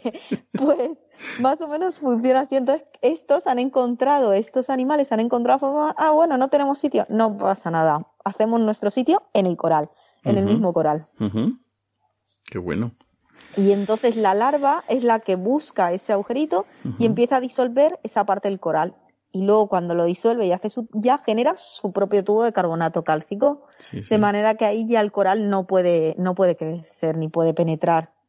Se queda alrededor y ya tiene su lugar para sacar el tubito. Y entonces de repente vemos, claro, vemos corales con 10, 20 arbolitos de Navidad encima, cada uno de un color diferente, parece un jardín. Bueno, eh, me sorprende que a lo largo de todos estos años, eh, hombre, el arbolito de Navidad me suena de haberlo visto, pero yo no lo he visto en persona, ¿eh? no lo he visto en ninguna inmersión, en el rojo y por ahí tampoco lo he tenido la oportunidad. O si lo he visto, no, no, no lo recuerdo ahora. Creo que me, impactaría, yo creo que me impactaría, ¿no? O quizá me he pensado que era un, que era un espirógrafo más normal o más común y sin embargo, claro, no tengo, no tengo este recuerdo de, de los dos, los dos arbolitos y, y los colores tan vivos, ¿no? También esa es la diferencia de bucear con un biólogo, que es como que te da, claro, te da una visión nueva de, todo lo que estás viendo, que a veces no nos llama la atención y cuando centramos la mirada es como que descubrimos algo nuevo. Y me sorprende no haber recibido, o sea, que no, no, recuerdo haber visto tampoco eh, pues el típico estos en estas fechas los crismas que nos que nos mandamos unos a otros o a través de redes sociales y demás no eh, el recurso de este de esta especie concreta porque es que vamos es perfecto. Es perfecto para hacer pues una ya sabes cómo va a ser el Christmas de Aul de Radio de este año no hombre hombre ya estoy buscando ya estoy buscando para el Christmas de Navidad. O sea que maravilloso pues fantástico. Sí además es que es eso eso eh, mira pasa rol muchas veces eh, que yo cuando, cuando voy explicando en el Mediterráneo normalmente, cuando voy explicando todo lo que vamos viendo, pues hay gente que dice, Dios, eso lo he visto un montón de veces, pero ha pasado totalmente desapercibido porque nadie me decía lo que era. Efectivamente, claro, esto es importante. Entonces hay veces que también nuestro ojo, y, y luego cuando estamos en un sitio tan colorido como el Mar Rojo, es fácil que nuestro cerebro no sea capaz de procesar tanta información hmm. y, y se quede en, en lo más grande o en, o en lo que más llama la atención a la medida que vamos buceando. Por eso mm. yo en los viajes al Mar Rojo siempre digo, no preocuparos por la fauna. El primer día solo veremos cosas grandes y coloridas. Y poco a poco, con un entrenamiento del cerebro, es hmm. capaz de ir discernir, discernir entre los distintos animales. Y ya los últimos días es cuando vemos este, este tipo de animales que son mucho más pequeños, que aunque son vistosos y están ahí, eh, nuestro cerebro a veces no es capaz de procesarlo. Pero ahora que yo te lo he contado, vas a ver como en la próxima vez que lo veas, te, va a llamar un montón la atención. Hombre, yo recuerdo que la primera inmersión que hice en el Mar Rojo, eh, desde Sharm el Sheikh, era allí mismo. Es decir, nada más salir del puerto, em, en un, en una zona. de control. Sí, que lo llaman Rascati. No recuerdo perfectamente. Ahí amarramos el barco, nada más salir y digo, uy, qué cortito ha sido. hemos salido de puerto y ya estamos amarrados. O sea, y ahí hacíamos las inmersiones de control, efectivamente, pero ya ahí ya se veía todo lo que íbamos a ver. O sea, ya vimos todas, bueno, digo todas, ¿no? Pero francamente, o sea, el, el coral de fuego, eh, yo qué sé, los, los peces eh, león, el, o sea, todo lo típico, los, eh, las anémonas, los peces payaso, todo eso estaba ahí ya, a lo mejor en menor medida, pero ya, ya había una muestra evidente de cómo iba a ser todo el resto del mar, estaba muy bien. Y había mucha vida pequeña, claro. Y, y además, cuanto más cerca de superficie, pues más colorido, más, más bonito para las fotos y para todo. O sea, bueno, una maravilla, una auténtica maravilla, una gozada. Así que nada, nos quedamos con el gusano arbolito de Navidad, eh, fantástico, me parece un personaje mm, excelente para estas fechas, Mercedes, una gran elección. Felicidades. Muchas gracias, Ros. Pues nada, te mandamos un besazo enorme y hasta el próximo día que probablemente yo creo que vamos a hacer el programa de fin de año y espero que te podamos saludar también. ¿De acuerdo? Sí, sí, seguro. Un abrazo grandote, Mercedes. Un abrazo, Rol. Hasta pronto. Buenas noches. Chao. Al otro lado del espejo. Con Rolf Freeman.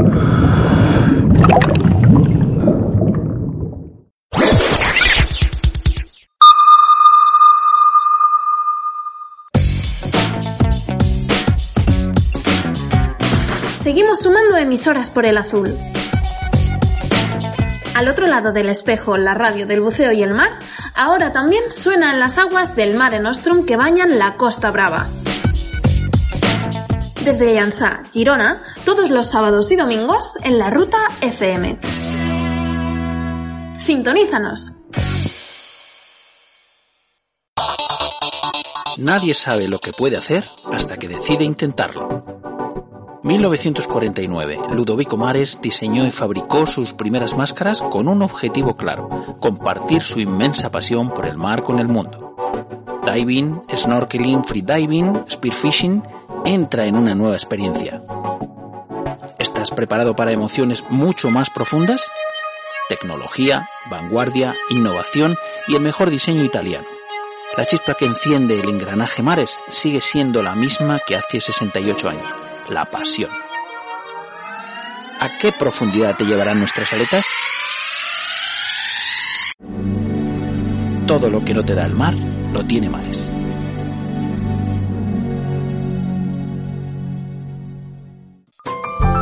La comunidad del buceo está de enhorabuena. Seguimos sumando emisoras por el azul. Al otro lado del espejo ya suena junto al mar ya puedes sintonizar también en la comunidad de Murcia la radio del buceo y el mar en el 87.5 de la FM, Onda Cartagena, la primera del dial. Como siempre, la noche del sábado a las 22 horas. Si te apasionan el mundo submarino y el mar, al otro lado del espejo, es tu programa.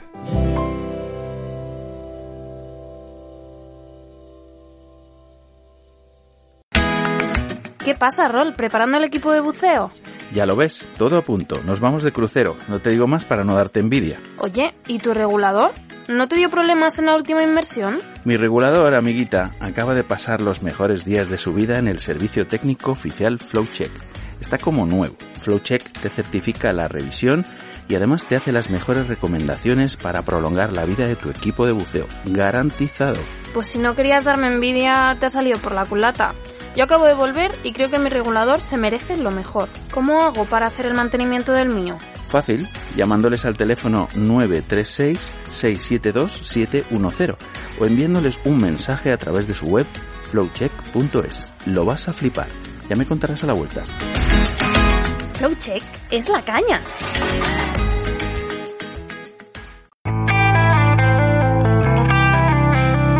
Estáis escuchando Al otro lado del espejo. Un espacio para respirar a pleno pulmón la brisa marina que sale del fondo del mar.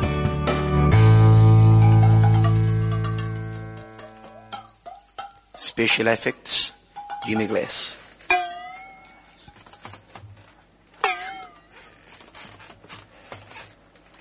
Cuaderno de bitácora del Calipso.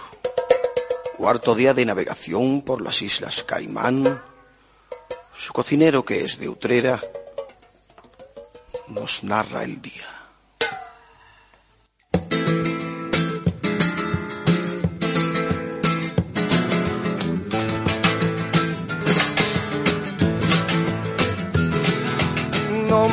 Importa que sea fuego o vitrocerámica. Yo cocino mejor que el arguiñano, o mejor que tu apañado. Me planto mi delantal y me pongo a cocinar. Y siguiendo mi receta, hago yo mi cardereta. Experto en cocina marítima. Sopa de sobres no. Se aproximan fechas especiales, salvando, como es natural, la excepcional situación de este año y en cualquier caso habrá que sentarse a la mesa y compartir en mayor o menor medida alguna delicatessen. Es una tradición. La cena de Nochebuena, la comida de Navidad, fin de año, etc. Nos invitan a esforzarnos y darlo todo en la cocina. Y en nuestro caso, con especial interés en darle un toque de mar a nuestros platos. Y para ello, ¿quién mejor que nuestro experto en cocina marítima, el asesor nutricional y fitoterapeuta Félix Palomares? Buenas y frescas noches, amigo Félix. Buenas noches a todos. ¿Qué tal? ¿Cómo estáis? Bien, digo frescas porque la Sierra Granaína, no sé si estará ya cubierta de blanco o casi, pero... Pues sí, sí, sí, efectivamente. Ha estado nevando, ha estado lloviendo, lloviendo abajo y nevando arriba. Inclusive ha nevado en la ciudad. Ah, mira. O sea, Curioso. Perdón. Y sí, sí, tenemos bastante frío y todo lo que, bueno, pues debería ser lo normal en estas fechas. Claro, claro, claro. Si no, no decimos que no. Es decir, eh, bienvenido sea el frío, que es lo que toca, y, en fin, y que las estaciones vayan, vayan discurriendo. Así que nada, yo decía un poco con esta introducción, eh, pues pensando que en estas fechas, eh, pues es verdad que la cocina y las cenas y las comidas y demás suelen ser un poquito más eh, especiales, ¿no? Eh, no sé si tenemos algo pensando en, en Sí, estas. sí tenemos estas fechas. dos, eh, he elegido dos eh, platos, un entrante y, y un segundo plato, que eh, además también hay que pensar una cosa, en estas fechas siempre nos pasa lo mismo, nos atiforramos a comer y eh, bueno, pues vamos, eh, he elegido algo que es muy, muy navideño, muy de la época, y que es fácil de elaboración, con lo cual no nos va a quitar mucho tiempo de estar con, con la familia, Muy bien. porque ahora es con quien hay que estar. Y bueno, y tampoco es nada muy pesado. ¿eh? Muy bien. Pero como eh, siempre, como siempre me gusta empezar pues con los pescados, mariscos y moluscos del mes, si os parece bien. Muy bien. ¿Eh? Os parece fenomenal. Pues adelante. Pues vamos a empezar. Eh, en primer lugar, en este mes de diciembre tenemos el besugo, tenemos el bonito, tenemos el congrio, fletán, liva, mero, palometa, pasaríamos a salmonete y de ahí pasamos a eh, la angula, eh, carpa, perca, de ahí pasamos a la dorada, a la lubina y salmón, trucha y ya pasamos a gamba rosada, percebe, camarón, cigala, berberecho, be- vieira, ostras, almejas y mejillones. Muy bien. Estos serían los pescados y, y, eh, mariscos y moluscos de este mes. De este mes de diciembre. Muy bien. Sí, como veréis, eh, la mayoría de ellos, pues eh, generalmente lo, el percebe es muy, muy típico, en, sobre todo en Galicia y todas estas zonas, pero ya extendido por toda eh, la península en estas fechas. Pero en esta ocasión yo no voy a hablar de- del percebe. El primer plato sería un cóctel de gambas. Ah, muy ¿vale? bien. Muy bien. Y yo, mm, pensando en ti y tu terreno, Sí. eh, pues he elegido un cóctel de gambas en el cual eh, va a ser para cuatro raciones, como siempre, y va a llevar los siguientes ingredientes. 400 gramos de gambas, 200 de palitos de cangrejo o esto lo podéis sustituir por manzana.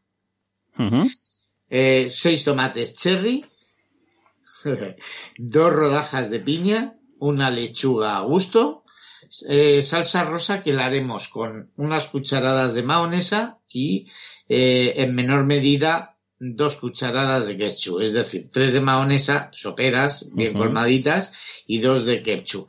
Si hace falta más, pues la preparamos porque es muy sencillo de hacer.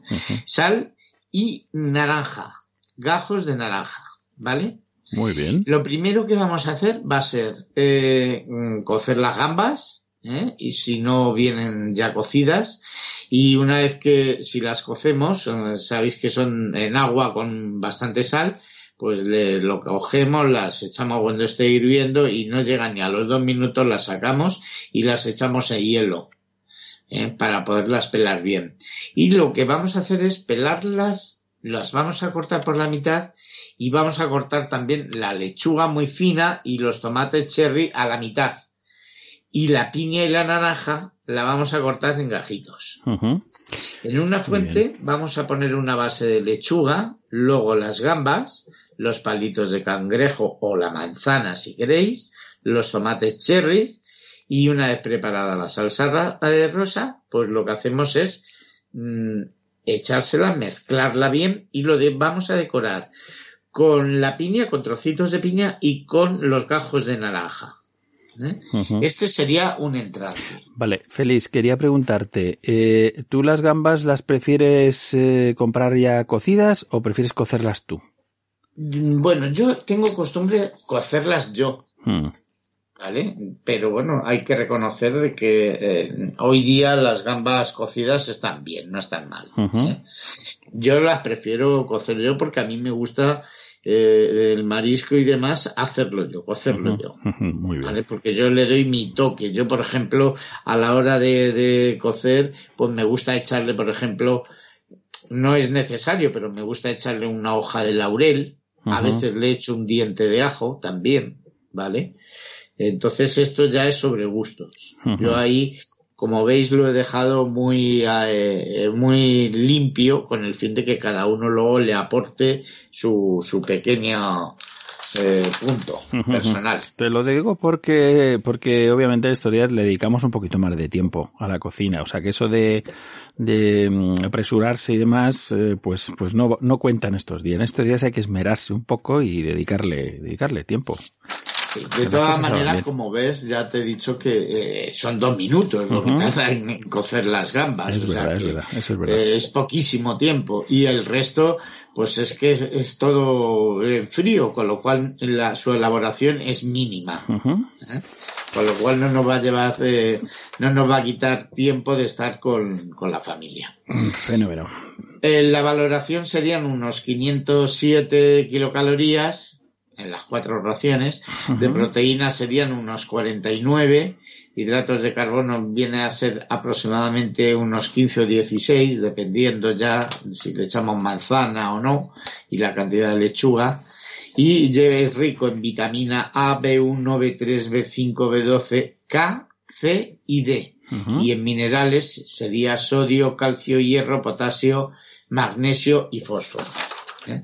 Esta sería la valoración de este cóctel, De bien este- sencillito y bien... Y muy rico, por cierto. que es- yo creo que todos en algún momento, en mayor o menor medida, lo habremos probado. Probado Yo- seguro, yo lo he- seguro. lo he tomado seguro. Además, eh, bueno, si no te lo presentan, eh, hay mil y un cóctel de, de gambas.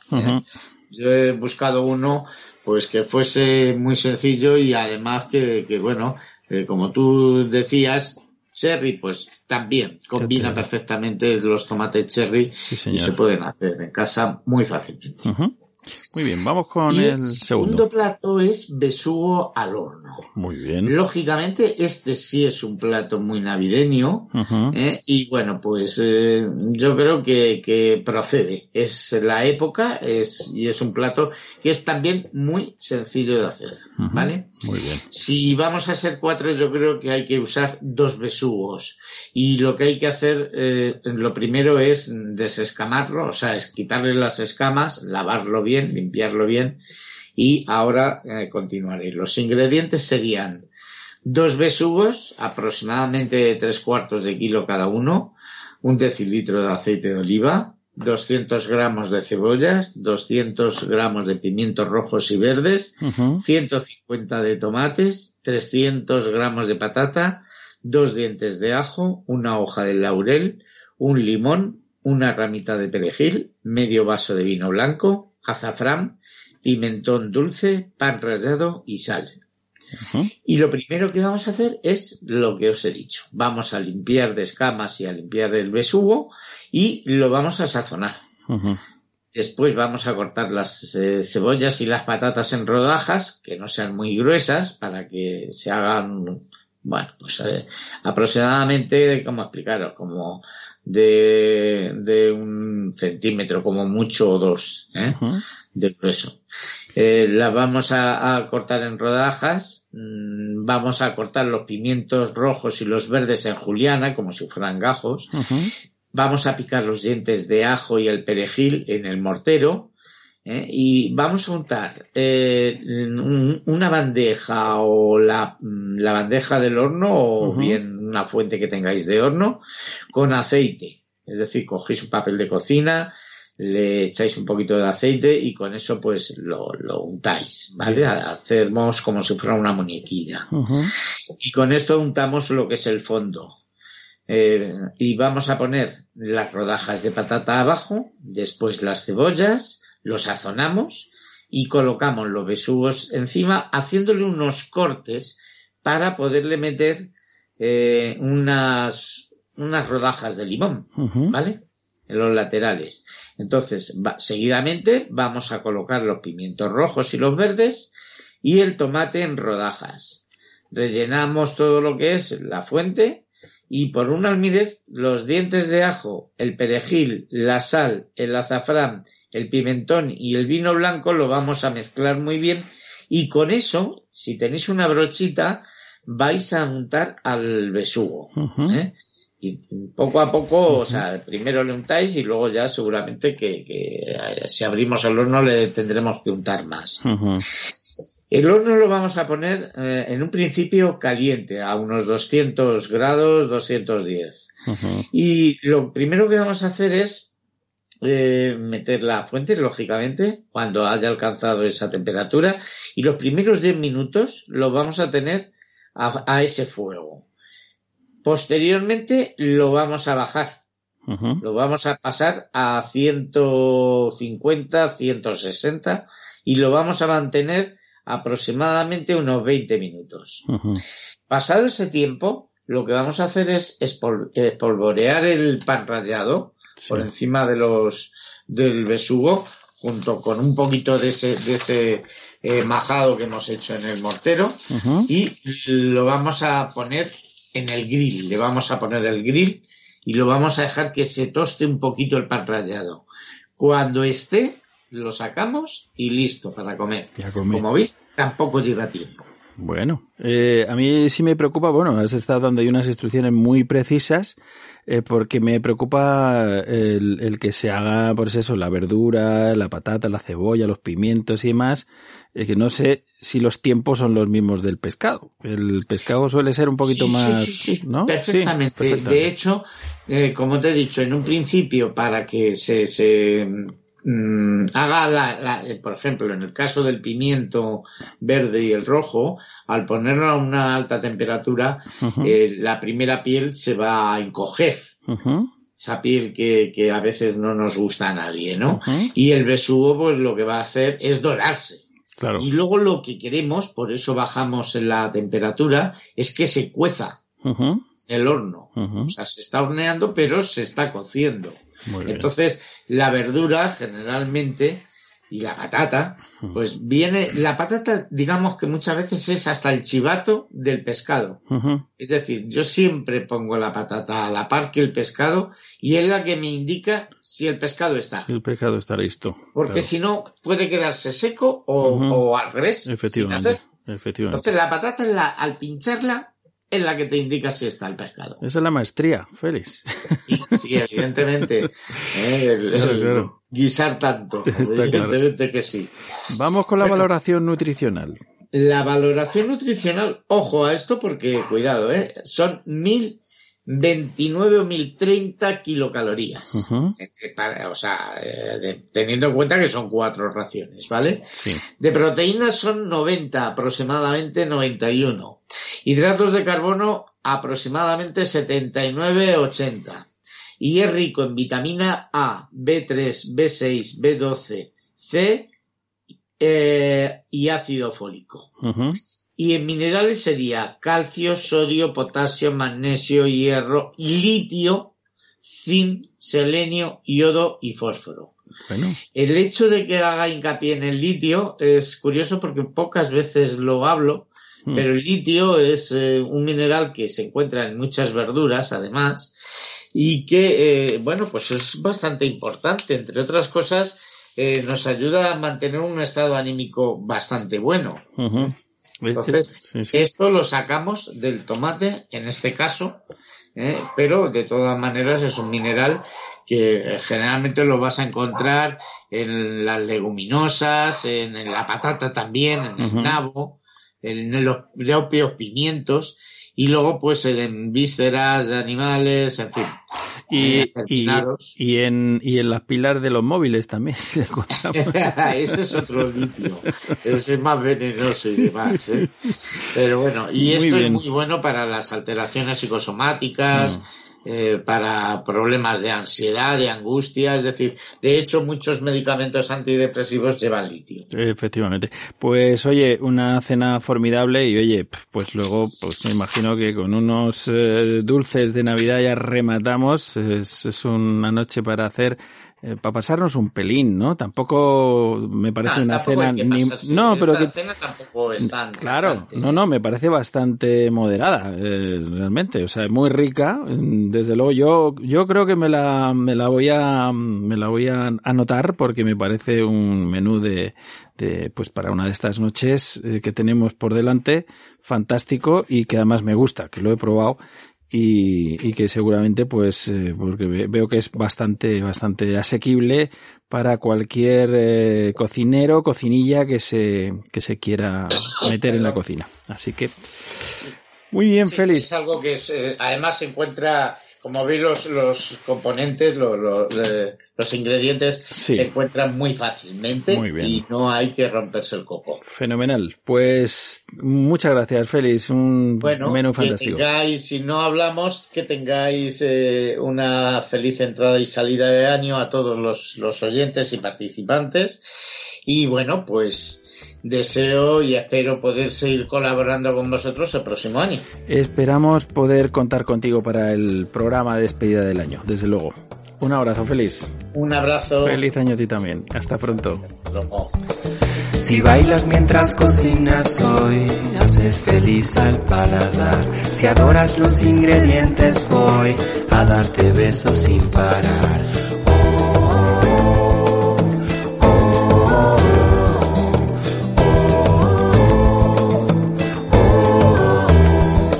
Si escuchas la música del mar, no se te olvide echarle sal. El caldo en el que voy a nadar viene desde el nogal.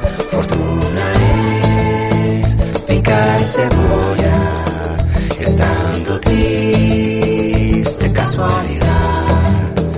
Fortuna es picar cebolla, estando triste mira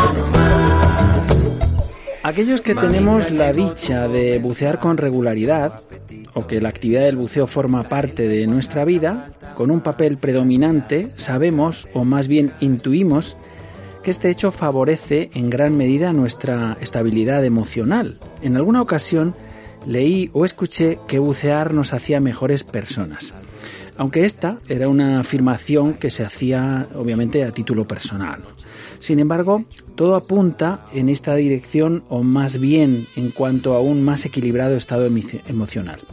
Para hablar de este asunto no se me ocurrió eh, mejor opción que hablar con el instructor de buceo y psicólogo Tony Bermejo en su espacio de psicología en el buceo. Buenas noches, Tony. Hola, buenas noches.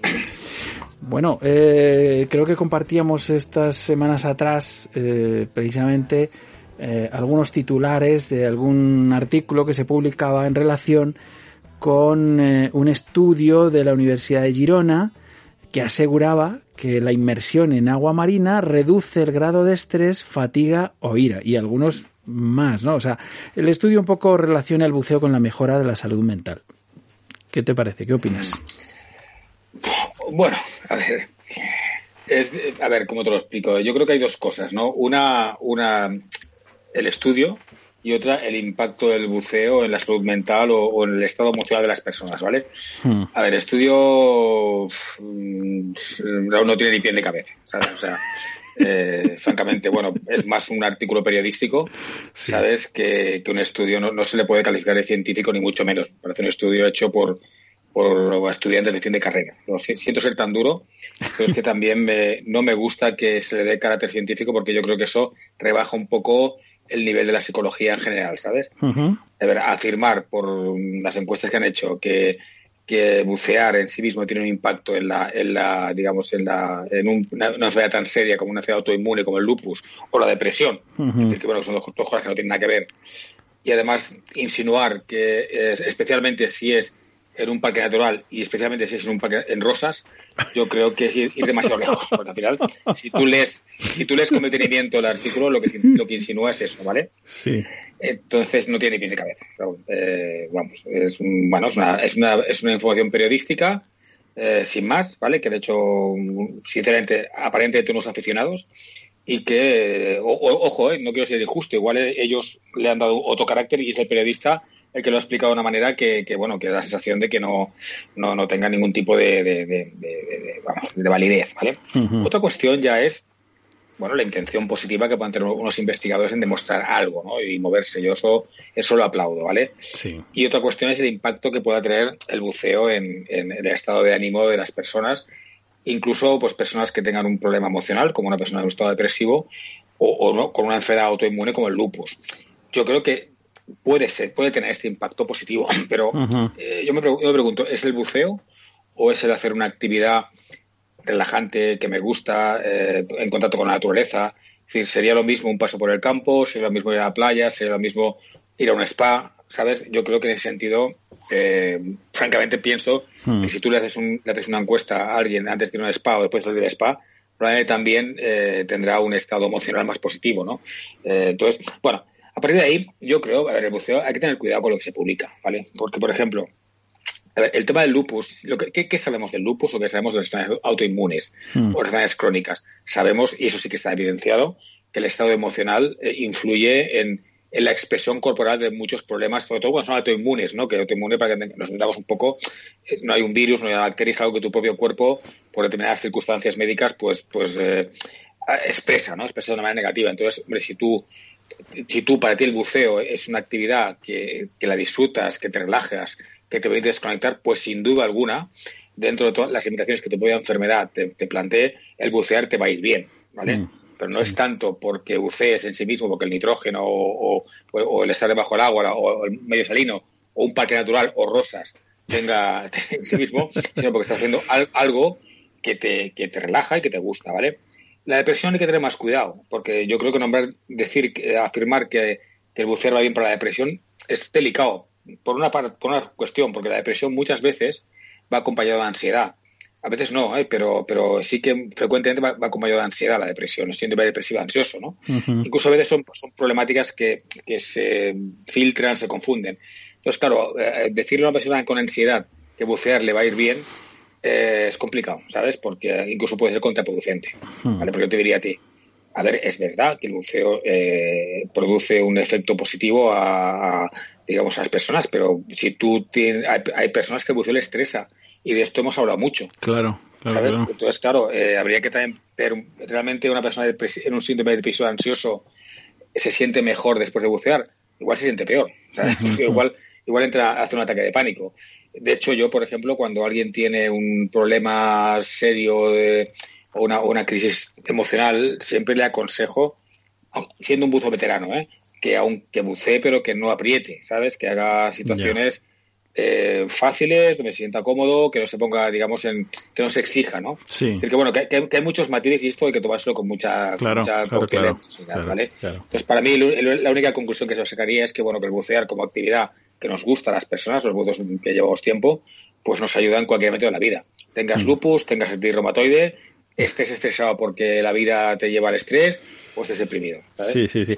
Eh, a ver, yo quería añadir alguna cosilla. Primero, creo que en alguna ocasión hemos comentado aquí, no sé si contigo o, o en general en el programa o también compartiendo algún, algún tipo de comentario, algún artículo, algo de esto, que decía que el simple hecho de contemplar el mar ya producía eh, un estado anímico positivo, es decir, que solía eh, generarnos pues eh, placer, este- estas endorfinas y estas cosas, de simplemente contemplar el mar. Es decir, y es verdad, es decir, dar un paseo por la orilla del mar. So- hombre, ya no, es- si, te gusta, si te gusta el mar. si te gusta el mar, claro. O si no te gusta el mar, eh, si te gusta la montaña, esas endorfinas te las provocará la montaña. También es verdad, también es verdad. El horizonte, ¿no? Esta mirada al horizonte, esta- en fin, eh, eso eh, realmente es realmente tranquilizador, es realmente sanador. Hemos dicho muchas veces también, ¿no? Que el, que el mar es sanador y conocemos algunos casos algunos ejemplos muy claros y han sido patentes, pero claro, no, no como para un estudio, sino como desde el punto de vista personal, que es lo que yo decía un poco al principio, ¿no? Es decir,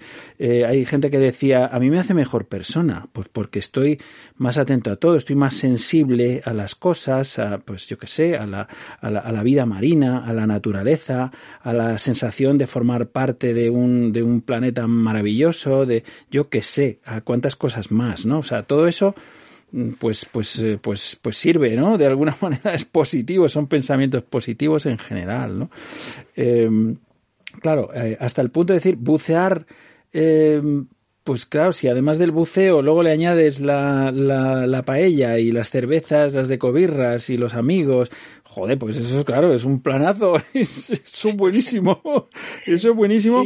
Pero claro, tienes que estar en buenas, en buenas condiciones también, ¿no? Es decir, lo que tú estás comentando, que quizá, eh, o sea, eso, eso ayuda, ayuda un montón si es lo que te gusta, si es tu pasión, claro. Si no, pues. Bueno, pero a ver, eh, ¿pero qué, qué se produce en el buceo? ¿Vale? ¿Qué, qué sí se produce? Primero se produce una deprivación sensorial, ¿vale? hmm, O sea, tú estás, eh, un cambio de, de sensibilidad brutal.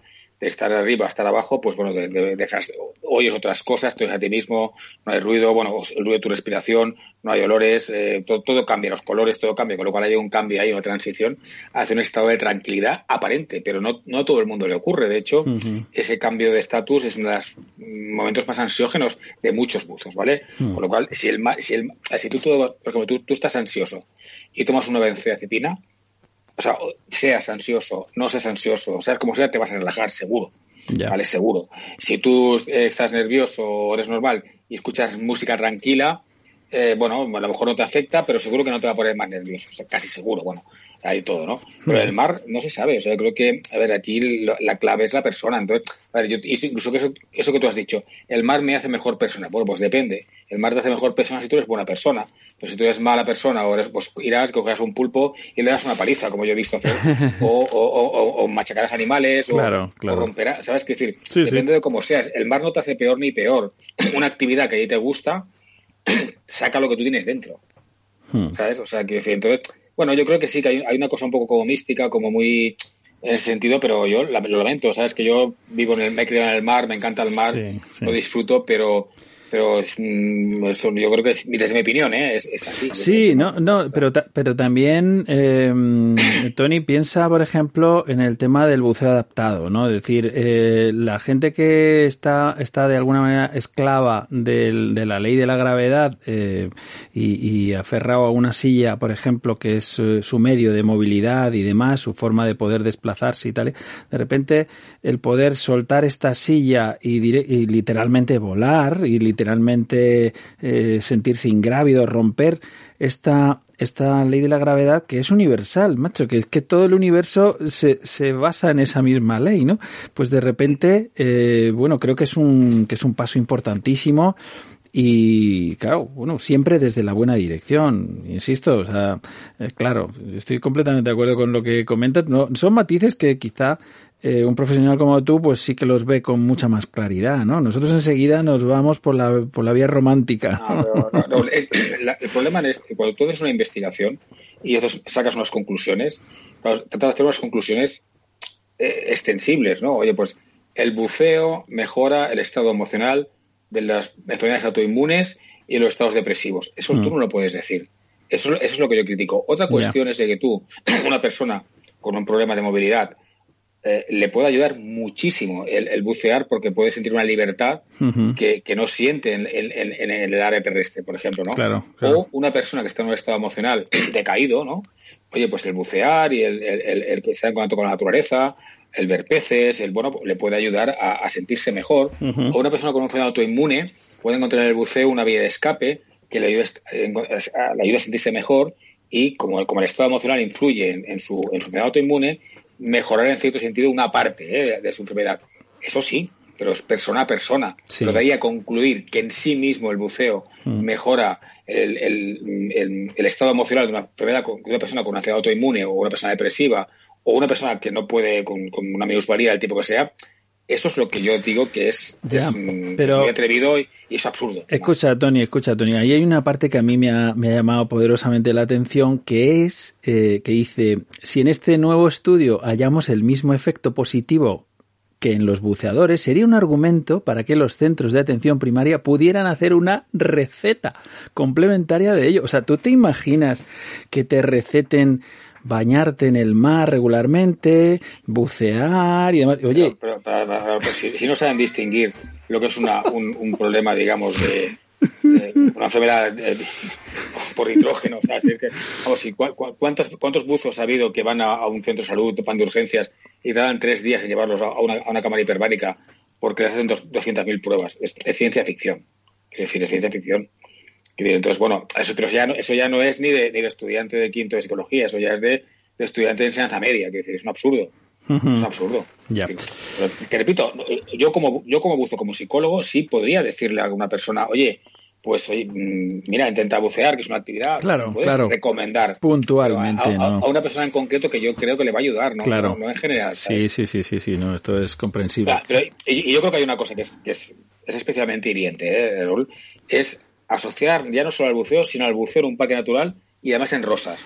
Y además hay, y luego sale por ahí un buzo que, que lleva no sé cuántas inversiones de un centro de rosas. Sí. Yo creo que eso, eso sinceramente me molesta especialmente porque está, está utilizando la psicología y la, investigación científica como un arma propagandística encubierta para que cualquier persona puede verla. bueno, eh, yo, creo que va por el camino de, de poco, de hecho hace una analogía entre el mar y el bosque que tú has comentado, efectivamente, o la montaña, si está bien cuidado. Es decir, que por eso un parque natural, entiende que un parque natural, que es un espacio preservado, conservado y demás, tiene unos elementos que pues no todos los lugares, o sea, no todo el mar en general, de hecho, pues obviamente cuando nos sumergimos en, en cualquier sitio, pues no vemos lo mismo, ni encontramos lo mismo, ni esperamos esa, esa explosión de vida marina que puede tener eh, Islas Medas o Cap de Creus o, determinados puntos eh, concretos, ¿no? O sea, eh, esto es esto es algo que tú y yo sabemos, obviamente. Yo que conozco bastante los dos sitios, te aseguro que,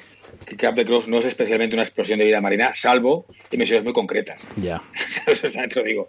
Salvo, bueno, la, la, las que conocemos, hay dos o tres, pero tampoco, a ver, yo creo, fíjate, yo más apuntaría a unas condiciones de visibilidad positivas. claro, un mar tranquilo. A, una, a, una, temperatura positiva. Eso es. un mar tranquilo. mar placentero. claro. yo, yo, digo, las medas es una expresión de vida, pero es que tú las medas igual vas y no ves nada. Porque yo. Tienes cuatro metros de visibilidad. Tony, Tony, yo recuerdo mis, mis últimas inversiones en Cap de Creus eh, fueron eh, primero con unos bikinis eh, a la hora de salir de la primera inversión y después ya con un arrocito en el mismo barco, allí con unos sí, vermús, rosé, glacé de estos estupendos y demás. Y oye, esto realmente eh, yo creo que sí que es saludable, es buenísimo.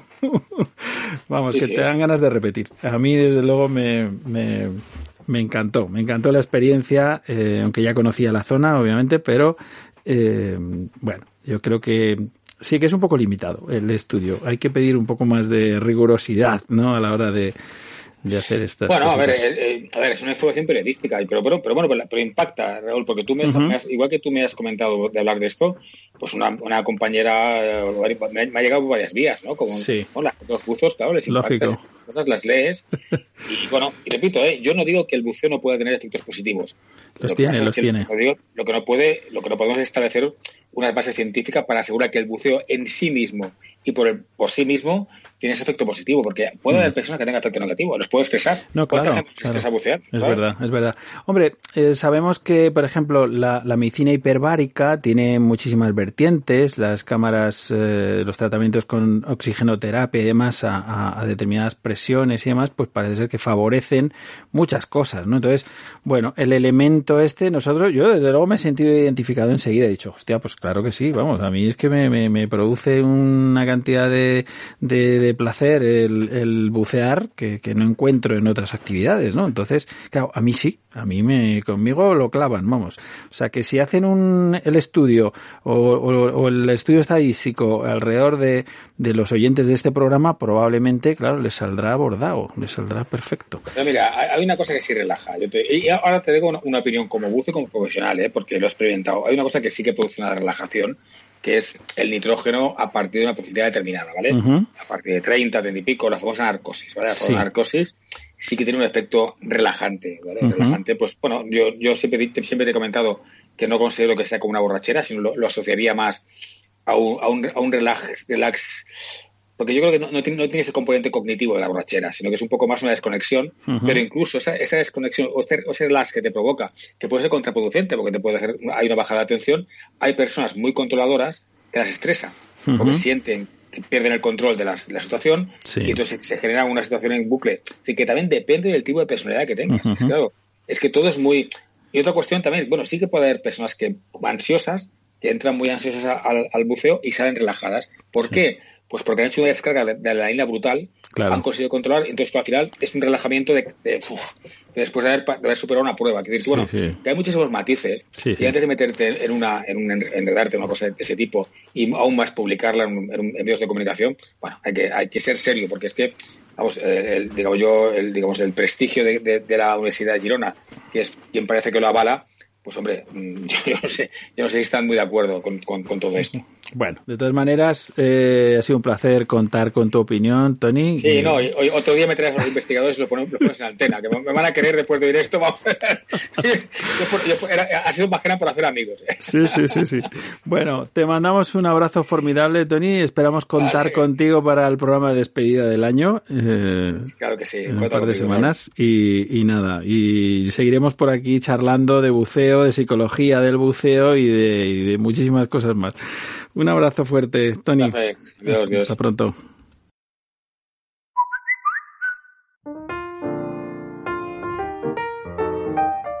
Tenemos una nueva forma de conexión con vosotros amigos, una fórmula para que los oyentes de al otro lado del espejo podáis participar también en el programa. Una vía a través de la cual ya puedes enviarnos tus audios, porque queremos escucharte y que te escuchen. Nos puedes contar tus experiencias como buceador, esa inmersión que te dejó fascinado, un viaje inolvidable o esa anécdota que te mueres por contar a tus amigos. O quizás sois un centro de buceo o un club de hombres rana que acaba de poner en marcha una iniciativa y queréis compartirla con toda la comunidad, qué sé yo. Ahora te toca a ti. Cuéntanos cuál ha sido tu mejor inmersión de las vacaciones, o si lo prefieres, un micro relato ambientado en el mundo submarino, un comentario que te apetezca hacer al programa, o simplemente un saludo, quizá desde tu crucero vida a bordo. O por qué no, invitándonos a bucear, a comer o a tomar unas cañas. No te cortes, sé tú mismo. El número de WhatsApp de al otro lado del espejo es el 689-376-961. Esta vez queremos escucharte a ti.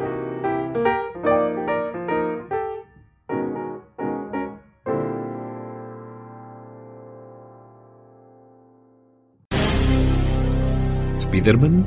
¿Superman? ¿Batman? ¿Superhéroes? No, amigo. Este mensaje es para los apasionados del mar. Gente como tú. Sí. Ocean Man y Ocean Girl. Gente real para ayudar a salvar un mundo real. Te preguntarás, ¿qué puedo hacer yo para salvar el planeta? Por ejemplo, Formar parte de un equipo de auténticos vengadores. Los defensores del planeta océano y la vida marina. Pero ¿cómo? Hazte voluntario del Nakaway Project. Da el primer paso y envíanos un correo a info@nakaweproject.org. Tienes un superpoder, aún por descubrir. ¿Te gusta la aventura? ¿Sientes emoción cuando descubres algo nuevo? Entonces un curso de cuevas es para ti.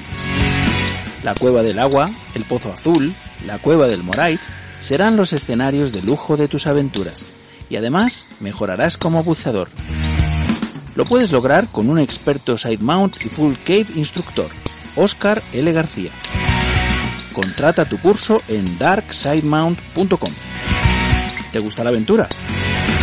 darksidemount.com. Bienvenido al lado oscuro.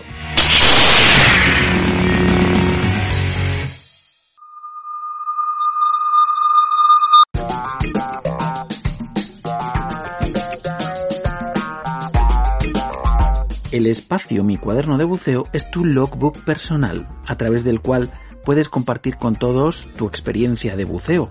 Anímate y cuéntanos, muy brevemente, tu última inmersión, o aquella que recuerdas de modo más especial, o puedes escribir un relato o narración relacionada con tus vivencias como buceador, reales o imaginadas, y puedes ponerle tu propia voz, tú eliges.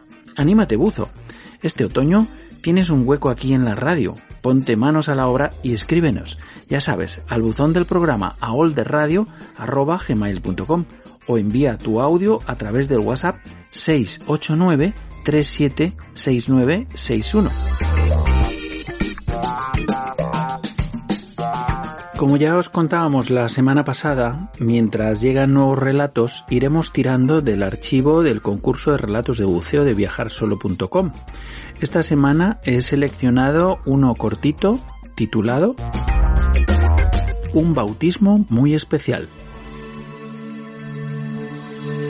Era una tarde de sábado de mayo. A primera hora habíamos quedado en la base de buceo con Carlos, el instructor. Emocionados y un poco nerviosos estábamos ya que, aunque mi mujer y yo ya somos buceadores, nuestro acompañante se iba a estrenar.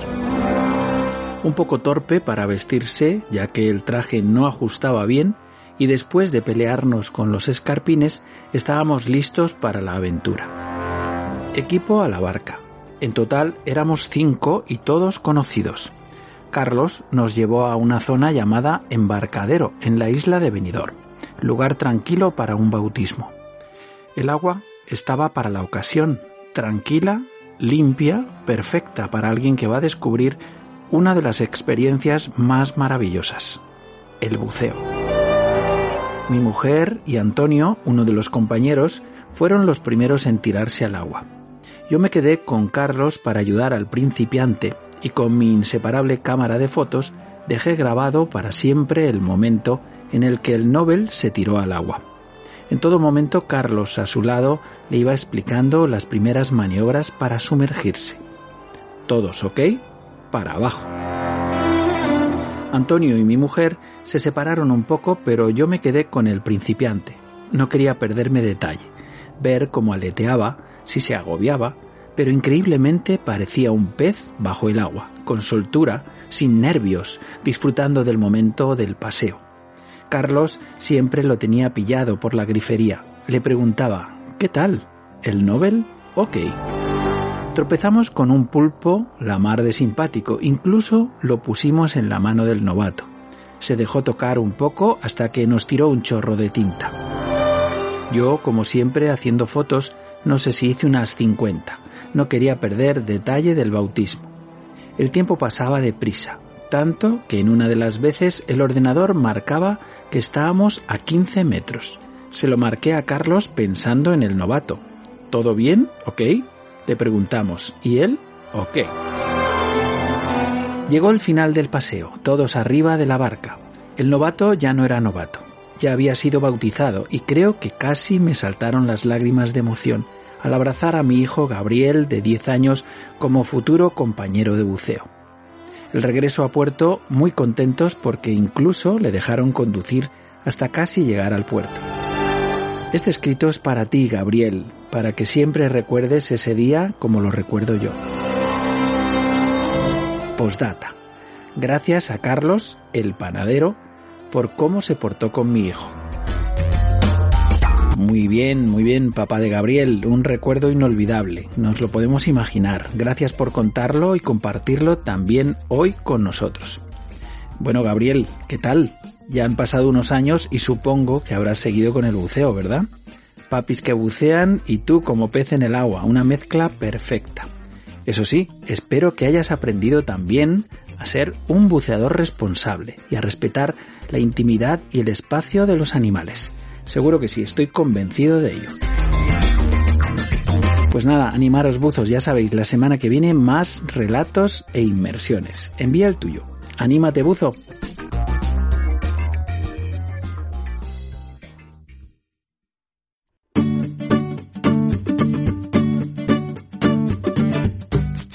Hey, buzo, ¿sabes todo lo que Dan Europe viene aportando al mundo del buceo? Seguro que sí. Somos casi medio millón de buceadores de todo el mundo apoyando a la organización que más se preocupa por la seguridad de todos. Investigando y desarrollando procedimientos que tienen en cuenta tu personal fisiología y el perfil de tus inversiones. Y ahora nos toca echarles una mano. ¿Qué cómo? Súper fácil, manteniendo tu afiliación por solo 25 euros al año, con un montón de ventajas solo por ser miembro de esta increíble organización como su línea de emergencia 24/7, consulta médica, asesoramiento legal y un montón de recursos formativos sobre medicina y seguridad del buceo. Multitud de descuentos especiales a la hora de adquirir tus equipos, salir a bucear o comprar productos y merchandising de la tienda Dan.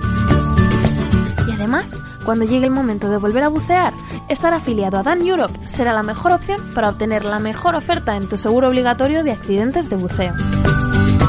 Si siempre habías elegido como buddy a Dan Europe, ayúdanos renovando tu afiliación ahora por solo 25 euros. Y si es la primera vez, descubrirás que ser buzo Dan tiene la mar de ventajas. Por una organización que vela como nadie por tu seguridad como buceador. Afíliate ahora a Dan Europe.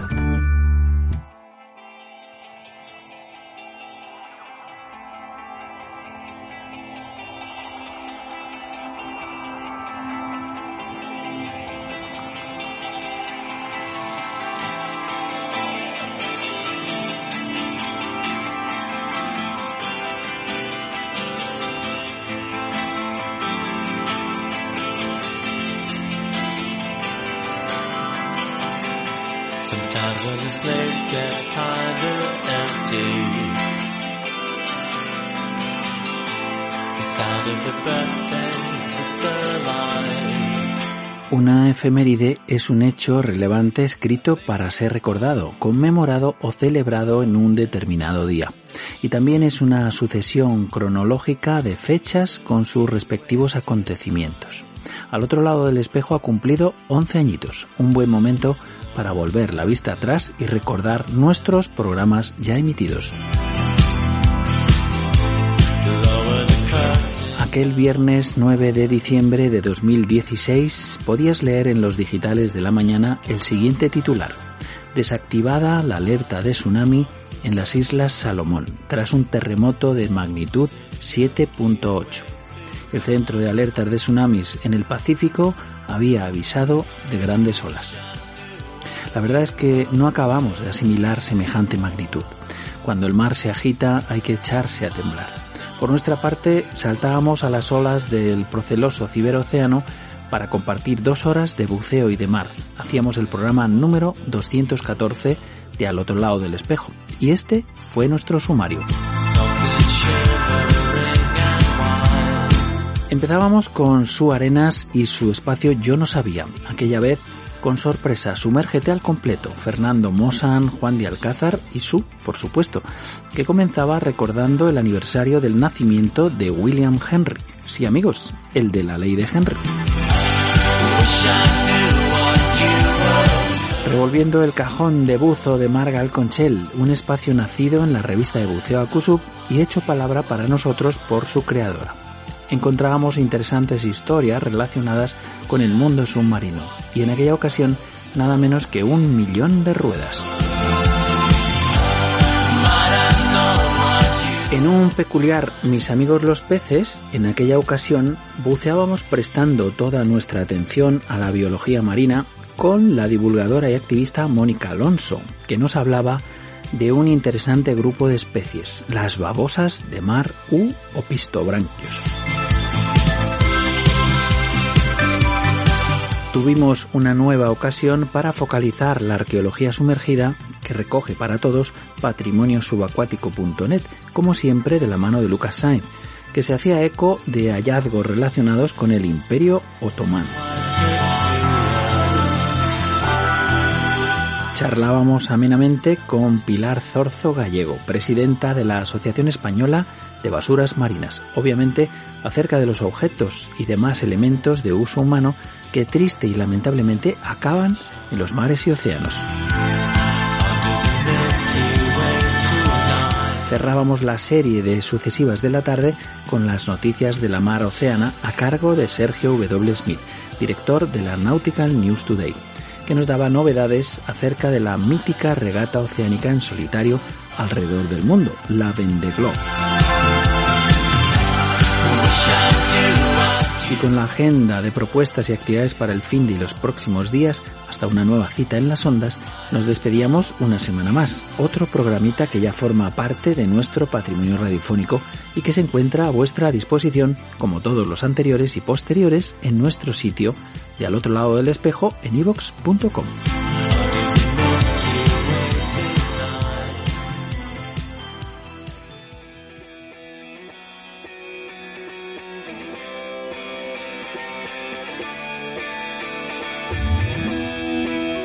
Agenda de propuestas para pasar tu tiempo en superficie hasta la próxima inmersión en las ondas. Vamos con nuestras sugerencias.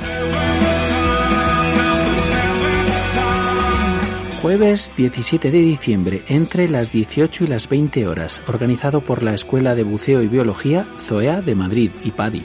Webinar Buceo con traje seco, un seminario online y gratuito que será la antesala para la adaptación al buceo en invierno y el buceo bajo hielo en próximas fechas. Toda la información la encontrarás en su publicación de Facebook, Webinar Buceo con traje seco, llamándoles al teléfono 917398297 enviándoles un correo a madrid.zoea.com o entrando directamente en su sitio web zoea.com. El Real Club Náutico de San Sebastián organiza por segunda vez el segundo trofeo Photosub del Cantábrico. Pueden presentarse hasta seis fotografías impresas en cartón pluma o FOAM en 20 por 30 centímetros, a tres categorías, fauna y flora, macro y tema libre. El plazo para la recepción finaliza el 18 de diciembre. Las fotografías recibidas serán expuestas en la sala noble del Real Club Náutico de San Sebastián del 21 de diciembre al 24 de enero. El día 22 de enero, si las circunstancias lo permiten, tendrá lugar la entrega de premios. Toda la información de este interesante concurso enviando un correo a subacuáticas.rcnss.com. ¿Te gustan los tiburones? Seguro que sí. Una cosita que sí podemos hacer, además sin movernos de casa, es entrar en la web de www.stop-mediofinning.eu y firmar para prestar tu apoyo en la iniciativa legislativa ciudadana que trabaja para acabar con el comercio de aleta de tiburón en Europa. Si toda la comunidad del buceo, como siempre sensible a estos temas, prestara su apoyo a esta iniciativa ciudadana, sería más que suficiente para lograr el 100% de las firmas necesarias. Por eso queremos pedir tu colaboración. Anima a tus compañeros de buceo a entrar en stop-mediofinning.eu y firma la petición para que el Consejo Europeo debata esta justificada propuesta. Los océanos del planeta te necesitan. Y hablando de tiburones, si buceas por la zona del Cap de Creus y has visto algún tiburón, puedes participar en el ProSarks Project, colaborando con SharkMed, CatSharks y Sotamark Shark Tour. Si tienes imágenes de foto o vídeo o si tienes la posición GPS del avistamiento, colabora con el proyecto enviando los datos que tengas al correo info sotamarsarctour.com. Y si tienes la suerte de encontrarte en cualquier zona del litoral, además de bucear, puedes echar una mano a la comunidad científica y de paso colaborar con la preservación de la biodiversidad marina. Se busca un molusco muy especial, una lapa, la patela ferruginea, una especie endémica del Mediterráneo hoy en peligro crítico de extinción. En España solo quedan ejemplares de esta lapa en buen estado de conservación en el norte de África, Islas Chafarinas y Ceuta y Melilla en la reserva de las Islas Hormigas en Cabo de Palos, Cartagena, quedan únicamente cinco. Sí, has oído bien, cinco lapas, nada más. Así que si encuentras alguna lapa de la patela ferruginea en la región de Murcia, puedes ponerlo en conocimiento del doctor Esteve de la Universidad de Murcia enviándole un correo a maesteve.um.es y si es en otras regiones de España, enviando un correo al doctor Guayart, javier.guayart.uv.es. Tu experiencia y tu colaboración como buceador son fundamentales. Y hasta aquí nuestras recomendaciones para pasar tu tiempo en superficie hasta una nueva inmersión en las ondas. Queremos recordar a los profesionales del sector del buceo, fabricantes, agencias de viaje y otras empresas del sector que quieran potenciar y visibilizar sus actividades en la radio del buceo y el mar.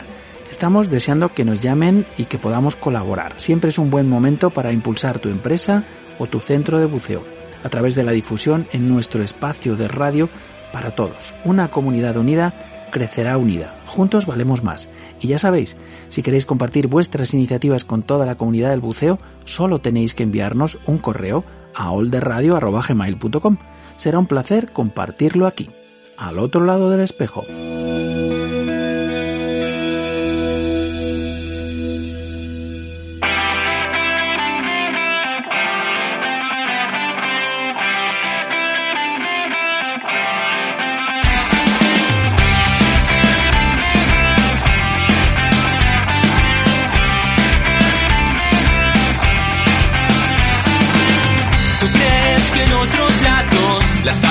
Verdes son y con ir arriba, gran equivocación.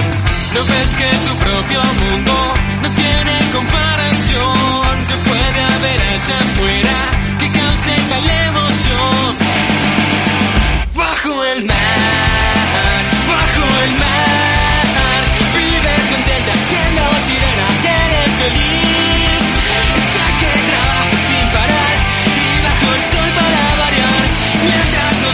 siempre flotamos bajo el mar.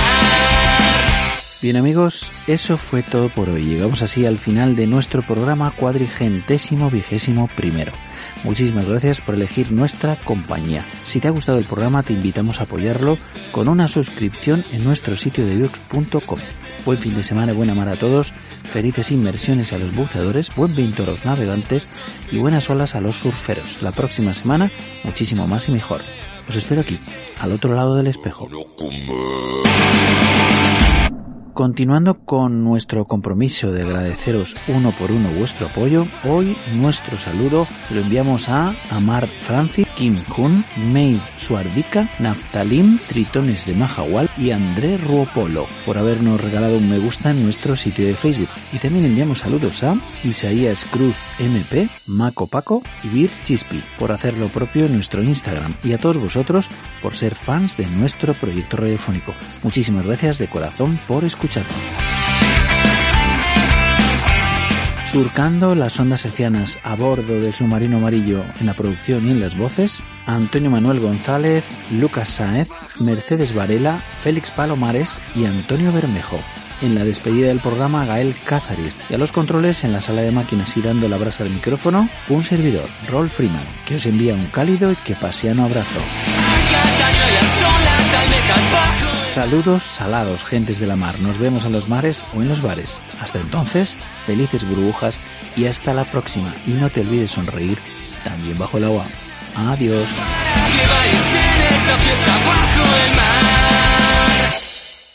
Al otro lado del espejo, a la área de buceo y el mar.